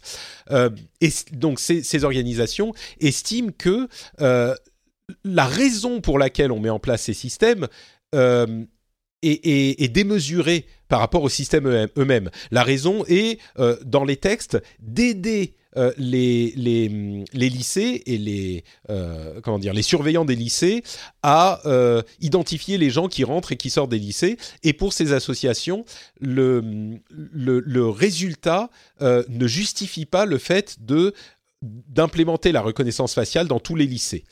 Mm-hmm. Ulrich, Ulrich vas-y. Non, mais une petite anecdote. Au MWC, ils l'ont fait l'année dernière, mais cette année, ils l'ont, ils généralisé. Ils ont introduit un système de reconnaissance faciale pour entrer dans le salon qui s'appelle Breeze. Donc, quand on s'inscrit, Breeze, quelque chose comme ça. Quand on s'inscrit au MWC, lors d'inscription, on peut prendre la décision d'être intégré dans ce système. Donc, à ce moment-là, on doit donner une photo qui est euh, fidèle, en fait, et récente. Et, euh, en fait, euh, ils disent que c'est, c'est plus rapide. Et c'est assez impressionnant. Moi, je l'ai fait. Et euh, typiquement, quand tu rentres dans la NWC, normalement, tu dois faire la queue assez longtemps. Il y a énormément de gens. Ensuite, après, tu dois montrer ton sac, euh, les affaires que tu as sur toi. Ensuite, après, tu dois montrer ton passeport ou ton ID. Euh, et ensuite, tu peux enfin scanner ton badge et rentrer dans le salon. Donc, c'est c'est infernal. Quoi. Et là, avec le système Breeze euh, que j'ai essayé ce matin, t'as même pas le sac fouillé, t'as même pas ton ID avancé, t'as même pas de un peu de laxisme quoi. Et tu arrives, tu passes comme un portillon, tu vois ta tête qui apparaît avec un, truc vert et euh, c'est bon, t'es rentré dans le salon. la, la, différence, c'est que là, c'est un événement privé, c'est que c'est volontaire. Euh, c'est volontaire, c'est vrai. C'est ça. Mais ça se trouve, l'année euh, prochaine, ça sera obligatoire. C'est, bah oui, mais ça reste un événement privé et tu peux choisir de ne pas y aller. Le lycée, euh, c'est pas tout à fait la même chose. Même si je suis pas convaincu que c'est forcément une mauvaise chose au lycée si c'est très surveillé et encadré, mais je suis pas non plus convaincu que ça soit une bonne chose. Je sais pas. Mais quand, quand, je vois ça, j'ai l'impression qu'à la base, il devait y avoir un système où chaque, chaque élève avait sa carte, et puis ils se sont dit ah mais non, les élèves peuvent euh, se refiler euh, les cartes entre eux pour euh, tromper le système. On va mettre un système de reconnaissance faciale et, et tu vois, on, on, essaie toujours de, de, de courir après le, les éventuels détournements du système. Moi, mon approche, ce serait plutôt de me demander, mais pourquoi est-ce que les élèves ont envie de sécher les cours Oui, c'est un problème ce problème-là, dans ce sens-là, tu vois, plutôt que de se demander comment on peut les en empêcher. Ouais, j'aurais tendance à dire que le jour où tu réussiras à, faire une école où aucun élève ne voudra sécher les cours, euh, les, les, on aura résolu beaucoup de problèmes. Mais, euh, mais ouais, sur ce point, le, le, le, je me dirais que quand même euh, il faut se méfier des fichiers. Et on a d'ailleurs vu que euh, la CNIL a euh, remonté les bretelles à Europe 1, je crois. Euh, il y a, c'était un rapport qui a été non publié mais remis en 2017 et pour une raison qu'on ignore, il n'a pas été publié publiquement. en fait, Europe 1 faisait des fichiers sur toutes les personnes qui appelaient pour poser des questions à l'antenne. Euh, et comme aux heures de grande écoute, ça peut faire une personne par minute, il faisait des fichiers en notant toutes les infos et il les gardait indéfiniment euh, pour tout un tas de raisons. Mais au final, ça leur a fait un fichier de genre 500 000 personnes. Euh, et la CNIL s'y est intéressée, a découvert le truc. La, Europe 1 a visiblement résolu le problème. Mais, mais en fait, un truc qui est qu'il faut comprendre, c'est qu'il faut se méfier des fichiers et ça sous-tend toute notre politique de euh, surveillance ou de, de non-surveillance et de vie privée, c'est que les fichiers, alors on pourrait expliquer, ça prendrait un épisode entier, pourquoi il faut se méfier des fichiers, mais c'est pour ça que euh, c'est cette question de euh, reconnaissance faciale au lycée est préoccupante parce que ça établit des fichiers et, ensuite on ne sait pas quelle utilisation on va en faire quoi. C'est mmh, mmh. le truc en lui-même n'est pas forcément inquiétant, mais les suites pourraient l'être. Oui, Ulrich? Mais c'est comme tout ce qui est lié au RGPD, au début ça a fait peur en disant euh, on va plus pouvoir enregistrer de données, que ça allait exploiter. Mais c'est tout à fait faux. En fait, la RGPD a surtout donné un cadre et un contexte d'utilisation des données. À quoi ça sert? Pour qui? Combien de temps? Euh, Où est son stocké euh, Quel est le niveau de sécurité du stockage? C'est exactement ça. Donc aujourd'hui, les données, elles sont pour un objectif précis, elles sont supprimées au bout d'un moment. Et en fait, elle, cette loi n'interdit pas l'utilisation des données. Elle veut juste faire en sorte qu'on fasse une utilisation qui est intelligente euh, et respectueuse. Et transparente, oui. Ouais. Et transparente. Et, et peut-être qu'après discussion, euh, il sera décidé, établi que ce type de, de mécanisme est souhaitable dans certaines conditions, avec euh, une certaine durée d'utilisation, une certaine sécurité des données dans les lycées. Peut-être qu'on arrivera à la conclusion que ça n'est pas le cas, mais il est important d'avoir la discussion. Quoi.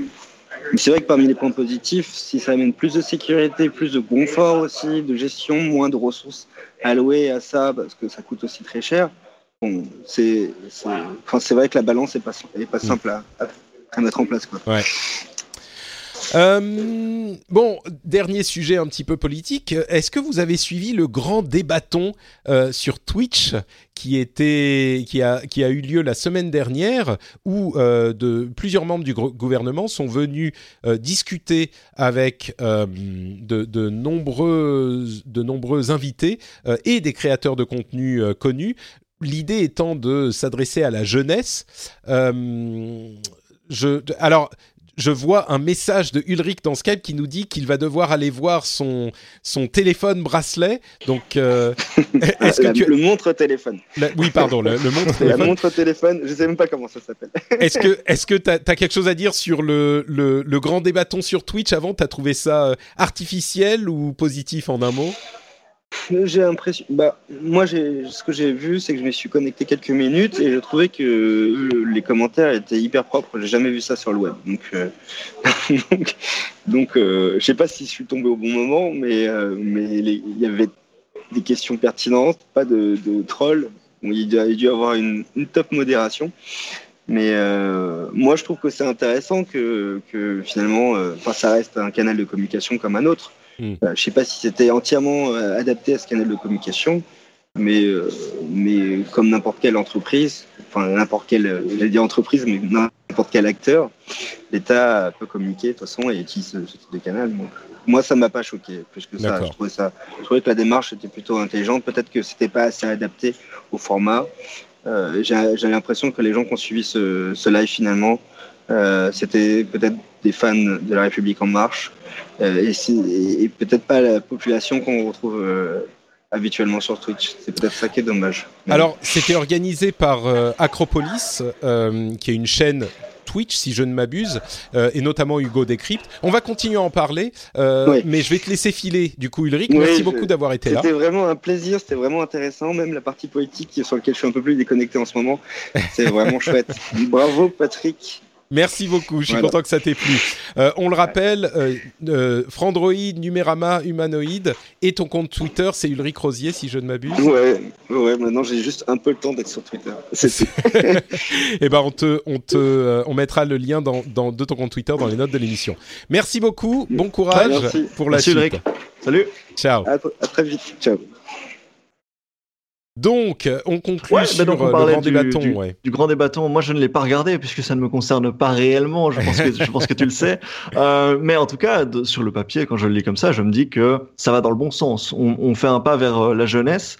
Après, si, si comme le disait Ulrich, euh, c'est principalement des fanboys de, de, du, du, parti en question qui ont regardé et pas le grand public, effectivement, il euh, y, y, a des points à améliorer. Mais est-ce que toi, tu l'as regardé? Qu'est-ce que tu en as pensé? Alors moi, j'en ai regardé peut-être deux heures, quelque chose comme ça. Et, ah, et du quand coup, même. Ouais, ouais, j'ai regardé un petit peu parce que je voulais savoir vraiment ce que ça donnait. Euh, j'ai, j'ai, alors je vais me faire l'écho euh, de, d'autres voix euh, que j'ai entendues sur le sujet. On a parlé un, petit peu sur Twitter avec euh, bah, des auditeurs de l'émission notamment, euh, qui avaient trouvé que l'exercice tombait à plat parce que les membres du gouvernement ne faisaient en fait que réciter ce qu'ils disent déjà ailleurs, et donc mmh. ils avaient les, été les fameux éléments de langage. Ouais. Voilà, c'est ça, et qu'ils défendaient euh, leur euh, leur euh, politique sans en dévier. Mmh particulièrement. Alors moi j'ai trouvé... Comment est-ce que ça marchait exactement? Est-ce qu'il y avait un, intervieweur indépendant euh, au milieu pour essayer de poser les bonnes questions? Ou bien est-ce que tout ça était euh, planifié de A à Z? Comment est-ce que ça non, se passait? c'était... Moi j'ai trouvé, et c'est ce que j'essayais de dire justement, j'ai trouvé que la forme euh, était positive.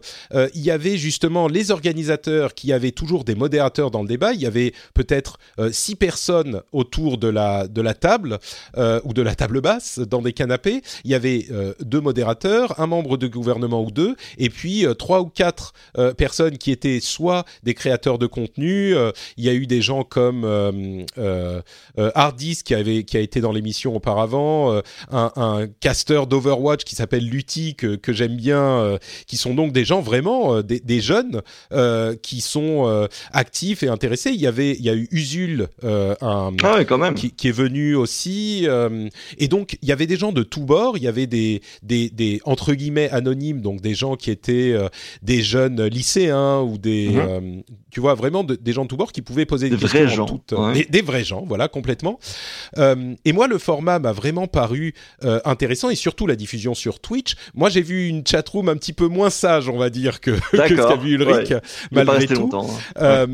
mais mais j'ai trouvé que le format était intéressant parce que ça amenait la politique euh, aux, jeunes. Et ensuite, on peut euh, être d'accord ou pas avec ce qu'a dit, ce qu'ont dit les membres du, gouvernement. Euh, moi, j'ai trouvé que, évidemment, ils sont sur leur ligne. J'ai trouvé qu'ils écoutaient les questions et qu'ils répondaient de manière assez pédagogique. Qu'ils expliquaient pourquoi ils pensaient que leur politique pourrait fonctionner et, et, les effets désirés de leur politique. J'ai trouvé ça, évidemment, ils sont pas tout à coup mis à dire le contraire de ce qu'ils pensent, et peut-être Mhm. que je caricature un peu, peut-être qu'ils auraient pu euh, être un petit peu moins sur la ligne qu'ils ont définie. Moi, j'ai pas eu l'impression qu'ils étaient euh, robotiques, on va dire, mais euh, mais bon, peut-être que c'est ma vision des choses. Ouais. Mais par contre, Ouais, ce qui m'a paru dans- intéressant, c'était cette approche, euh, cette approche de d'amener euh, les jeunes euh, au- au- à la politique, et surtout le fait qu'on a eu, eu- je sais, ils étaient peut-être pas tous là, mais on a eu le premier ministre qui s'est prêté à l'exercice de l'interview au début, en introduction, et puis il y a eu des membres du gouvernement, des ministres qui sont venus passer euh, euh, plusieurs heures à discuter dans ce contexte et dans un contexte qui n'était pas non plus complètement policé. Même à la fin, en conclusion, je crois que les, les, les organisateurs disaient oui, bon, bah ils ont ils ont dit, euh, ils ont défendu leur politique. euh, clairement, ils étaient sur leur ligne, donc ils l'ont constaté aussi.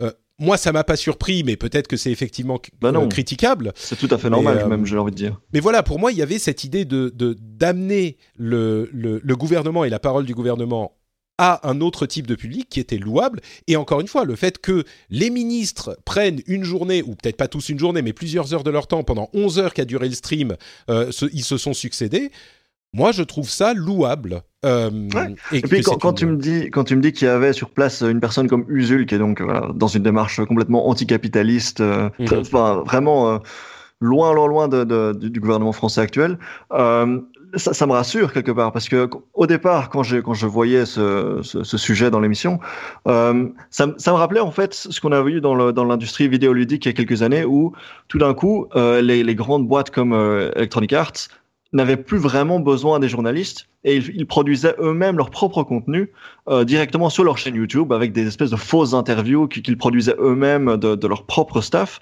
Euh, J'avais l'impression de voir ça, mais comme tu dis, on invite dans, ce grand débatton euh, des personnalités qui sont en décalage complet avec la ligne du gouvernement. Ça me rassure parce que je me dis là, il y a, y a, en tout cas les graines pour un, véritable débat. Mm. Ouais, moi je crois que euh, peut-être que dans le cas, le problème avec euh, quelqu'un comme Usul, qui est effectivement en opposition euh, frontale avec certaines politiques du gouvernement et d'autres gouvernements, c'est que je suis pas certain qu'il soit possible d'être. J'ai pas vu cette partie malheureusement. Peut-être qu'il faudrait que j'aille la Mm, regarder. mm. Je crains qu'on soit euh, un- tellement impossible de de- de- d'être sur la même longueur d'onde que ça soit pas très constructif. Peut-être que je me trompe. Mais euh, ce qui m'a ce qui m'a séduit euh, dans le- la démarche, c'est d'une part donc que ces dix ministres soient présents, euh, qu'on s'adresse aux jeunes sur des médias euh, qui, sur lesquels ils sont et pas leur demander de venir euh, forcément à la télé. C'était aussi diffusé en partie sur France 2, mais et puis l'autre chose qui m'a vraiment plu, c'est que quand on a les gens les, les uns en face des autres pendant longtemps, pendant plusieurs heures, eh ben on se parle et on se hurle pas dessus. Et, et mhm. c'est vraiment ça qui, à mon sens, fait tellement défaut à la manière dont on envisage euh, la discussion euh, avec la politique aujourd'hui euh, et, et la manière dont la technologie a tellement simplifié les discours que on se retrouve à, à ne s'exprimer que par tweet et que par frustration et que par interjection entre guillemets violente. Et, et là, Ouais, ça nuit à l'échange, c'est ce que tu veux dire. ouais. c'est ça. Mhm. Et, et, et ça veut pas dire qu'il faut être d'accord. Et moi, Dieu sait que je me fais toujours l'avocat du diable et que dans certaines émissions comme le, le Phileas Club, pour ceux qui la suivent, une émission en anglais, je parle avec des gens avec lesquels je suis super 100% pas d'accord. Euh, mais pourtant, j'essaye de les écouter et puis d'essayer Ouais. de réfléchir à est-ce que au final, euh, il y a quelque chose que je peux comprendre, que je peux tirer de ça. Et, et au final, je suis quand même pas d'accord, mais au moins, j'ai pas l'impression qu'il y a de l'autre côté du compte Twitter une sorte de monstre sanguinaire qui ne veut que mon, mon malheur.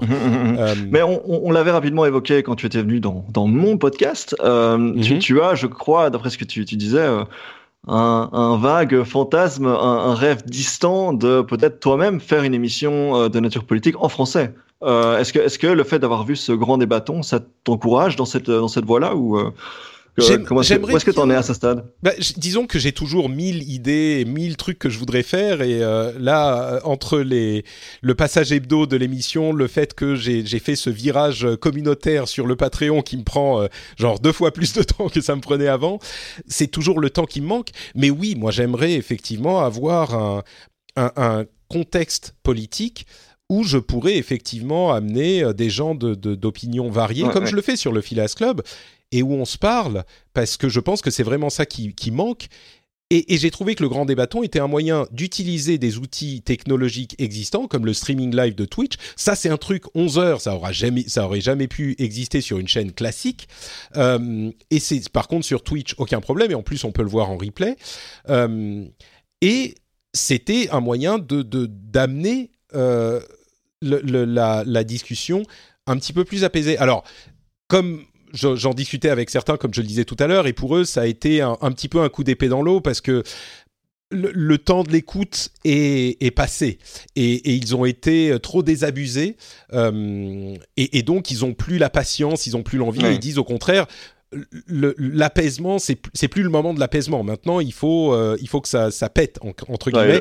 le, euh, contexte importe aussi. Oui. C'est ça, bien sûr. Et je comprends. Enfin, quand ils disent il faut que ça pète, ils parlent euh, de l'intention, pas de, de violence physique, mais il faut qu'on soit mécontent. Et je comprends cette idée aussi, mais pour moi, il est tellement important que la, la, discussion se fasse dans l'apaisement parce que la démocratie en a besoin. Et on va avoir euh, des, élections euh, bah, européennes et puis ensuite en 2022. Et c'est à ce moment qu'on fait entendre son mécontentement. Et peut-être qu'en 2022, euh, le gouvernement va se faire complètement ratiboiser et on aura, euh, est-ce que je sais moi, euh, Mélenchon ou Vauquier ou, enfin je sais pas, quelqu'un d'autre ou les, fantômes du PS qui reviendront et, et, qui réussiront à s'imposer, c'est possible.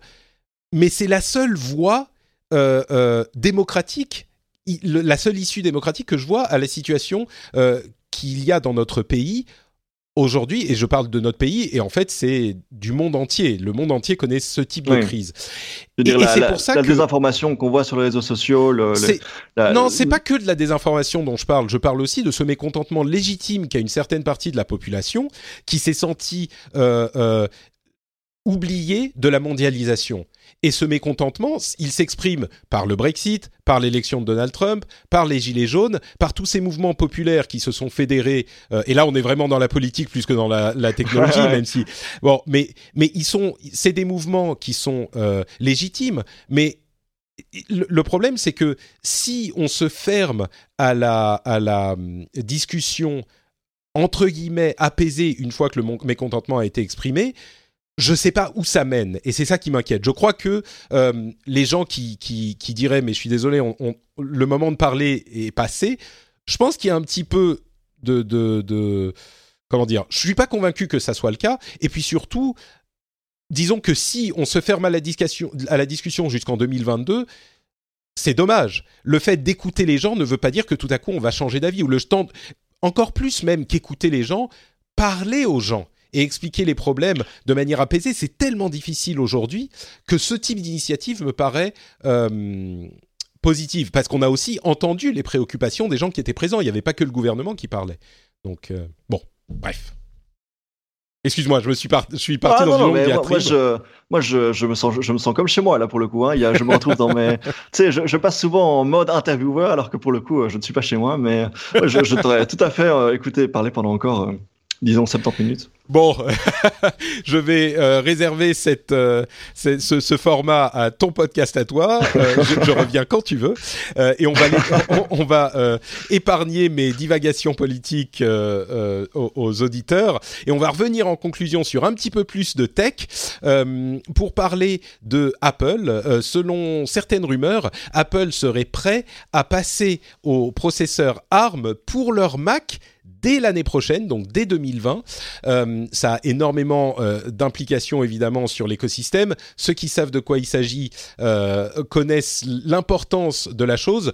Pour résumer, disons que ça permettra à Apple, au-delà du fait d'avoir une plus d'autonomie parce que les, les processeurs ARM atteignent aujourd'hui une puissance raisonnable, mais consomment beaucoup moins que les processeurs Intel. au-delà de ça, ça leur permettrait d'avoir en interne la gestion de la conception de ces processeurs puisqu'ils peuvent faire des processeurs euh, de ce type et pas les processeurs euh, internes, euh, les processeurs Intel, pardon. Mhm, Euh, on a également une rumeur sur le fameux Mac Pro qui se fait attendre, qui serait un truc modulaire où on empile des blocs euh, les uns sur les autres.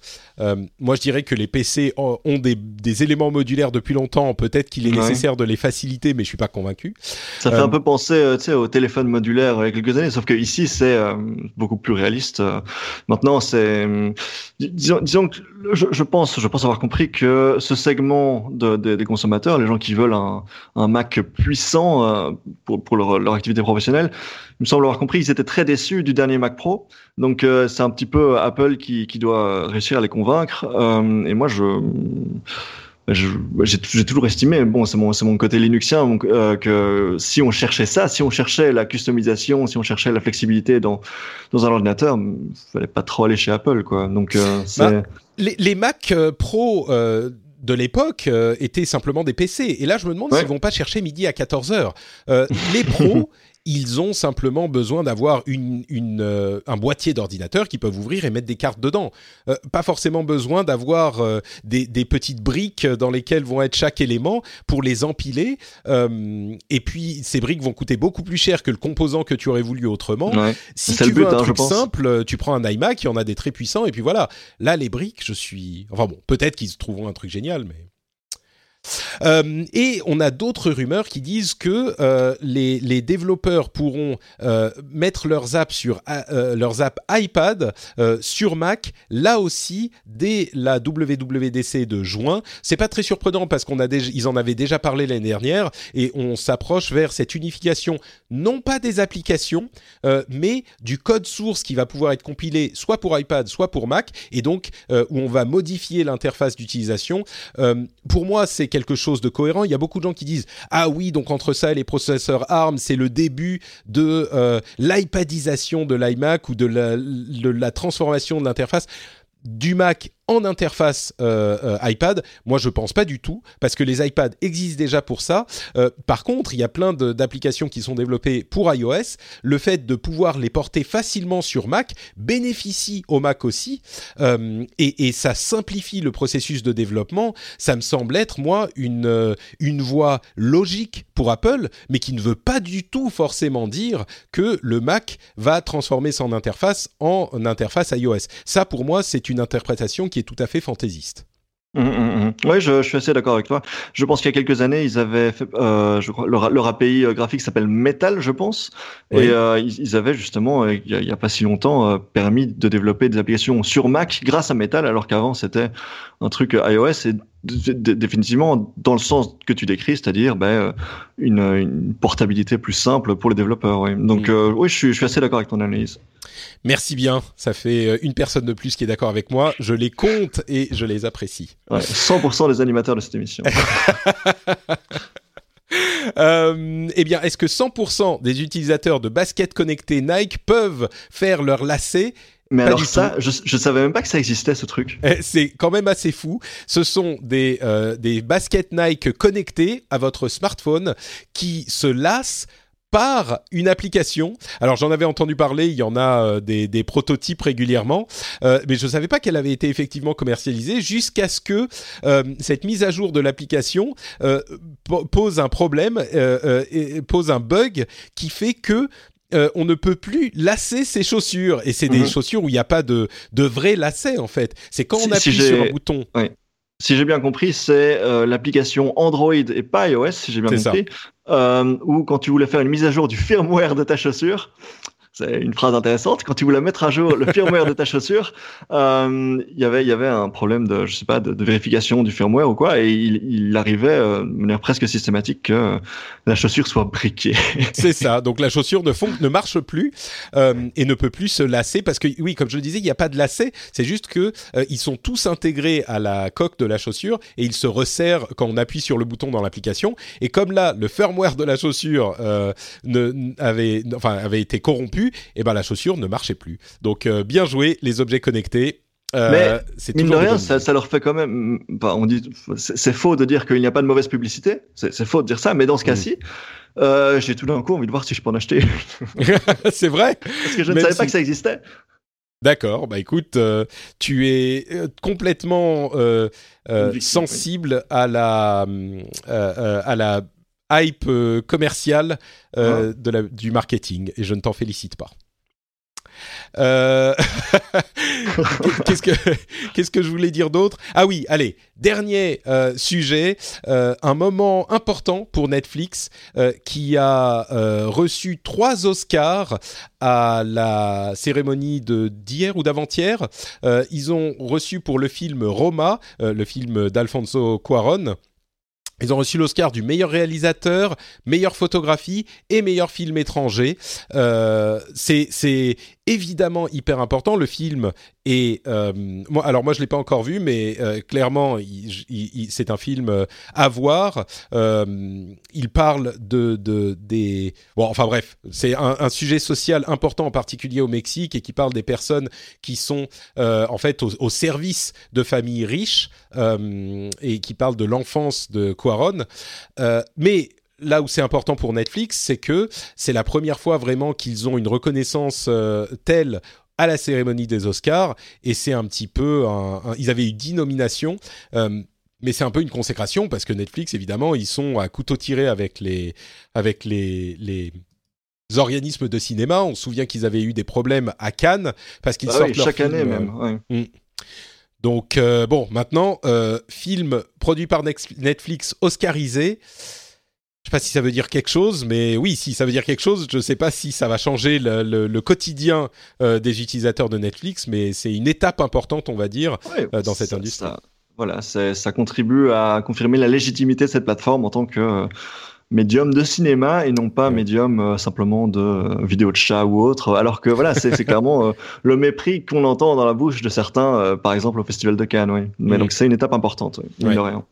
Et on rappelle que le, le problème principal est que Netflix étant le service euh, qui vous met ses films à disposition tout de suite, ils veulent pas les mettre au cinéma parce qu'un film qui est disponible au cinéma doit respecter la chronologie des médias et donc attendre trois ans avant d'être disponible. Alors elle a été un petit peu modifiée, peut-être que c'est un peu plus court maintenant, mais plus de deux ans avant de mettre euh, le film en disposition en euh, VOD par abonnement le service. ça, c'est le, problème franco-français, effectivement, que vous avez en France.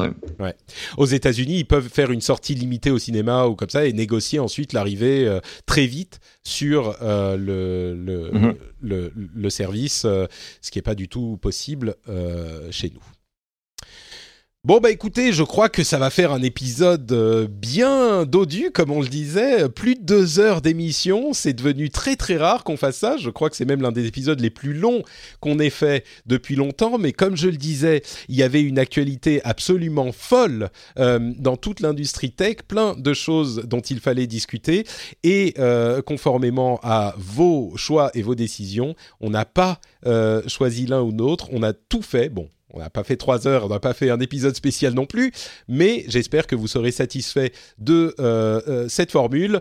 Euh, je vous confirme quand même qu'on va pas faire des épisodes de deux heures à chaque fois. Hein, rassurez-vous, je sais que certains ont du mal à suivre les émissions déjà, donc c'était exceptionnel parce que l'actualité est exceptionnelle. merci Guillaume d'avoir été présent. merci à toi Patrick. C'est toujours un plaisir quand tu m'invites. Est-ce que euh, tu peux nous dire où on peut te retrouver, où on peut retrouver ton application, ton podcast?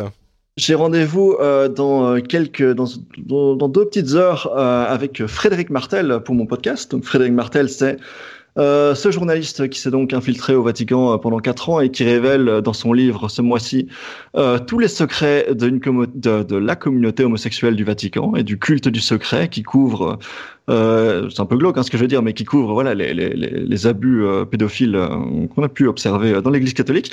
Il sera dans mon podcast dans quelques semaines. Je l'interview cet après-midi. Ça va être très intéressant. Mon podcast qui s'appelle donc 70 minutes avec, où on reçoit des personnalités très intéressantes. On a reçu il y a quelques semaines le directeur de Google Belgique. On a reçu il y a quelques mois euh, enfin, j'ai reçu euh, le, le vice-premier ministre belge Alexander De Croo. On parle aussi, si vous écoutez le rendez-vous tech, vous vous intéressez normalement un petit peu à la technologie. Et si vous aimez ce que fait Patrick, vous êtes, vous avez peut-être des penchants un petit peu féministes comme lui. On a fait un épisode spécial sur la question euh, des, des, femmes dans la tech. C'était très intéressant. Et le meilleur est à venir. Et on a même reçu, on a même reçu il y a quelques mois un exilé fiscal français qui s'est installé en Finlande, euh, qui fait des podcasts et, qui nous a parlé voilà de, son, de ses stratégies d'optimisation, tout ça. C'était très intéressant. Oui, et, et, où j'ai expliqué que euh, mon, mon, ma stratégie avait été euh, euh, horriblement mise à mal quand je me suis rendu compte que les taxes et les impôts en Finlande étaient plus élevés qu'en France. Donc, je me suis rendu compte que j'aurais peut-être dû ça, plus ça étudier mon, mon voilà. sujet. Et donc, ça s'appelle 70 minutes avec. Il y aura un lien dans les notes de l'émission et ça s'écrit, je le précise, en toutes lettres. Donc, si vous êtes français, vous êtes obligé d'écrire 70 à la belge. Je suis désolé. Mais en vrai, je suis pas désolé. Euh, le lien dans l'émission sera vers ton compte Twitter qui est Guy Haché et non pas Guy Hachez. Euh, uh -huh. et, et, et, donc les gens pourront te retrouver de cette manière. Pour ma part, c'est Note Patrick sur Twitter, Facebook et Instagram. Vous pouvez aussi retrouver cette émission sur FrenchSpin.fr et venir commenter tout ce dont on a discuté, qu'il s'agisse de téléphones pliables, de leur utilisation et de leur avenir, euh, de du Galaxy S10, S le téléphone ultime au niveau matériel en tout cas, et des sujets politiques hein, euh, qu'on a euh, détaillés également. Et euh, si vous voulez soutenir l'émission, eh ben vous le savez, c'est patreon.com slash rdvtech. Merci à tous ceux qui le font. Vous avez accès du coup à toutes ces interactions communautaires qu'on fait sur Patreon. Vous avez également accès au podcast privé des Patriotes euh, pour seulement un dollar par épisode. Et puis il y a plus d'accès à différentes choses si vous allez un petit peu plus haut. Je vous remercie donc encore de soutenir l'émission et de m'avoir écouté, de nous avoir écouté. Et on se donne rendez-vous dans une semaine pour un nouvel épisode. Ciao à tous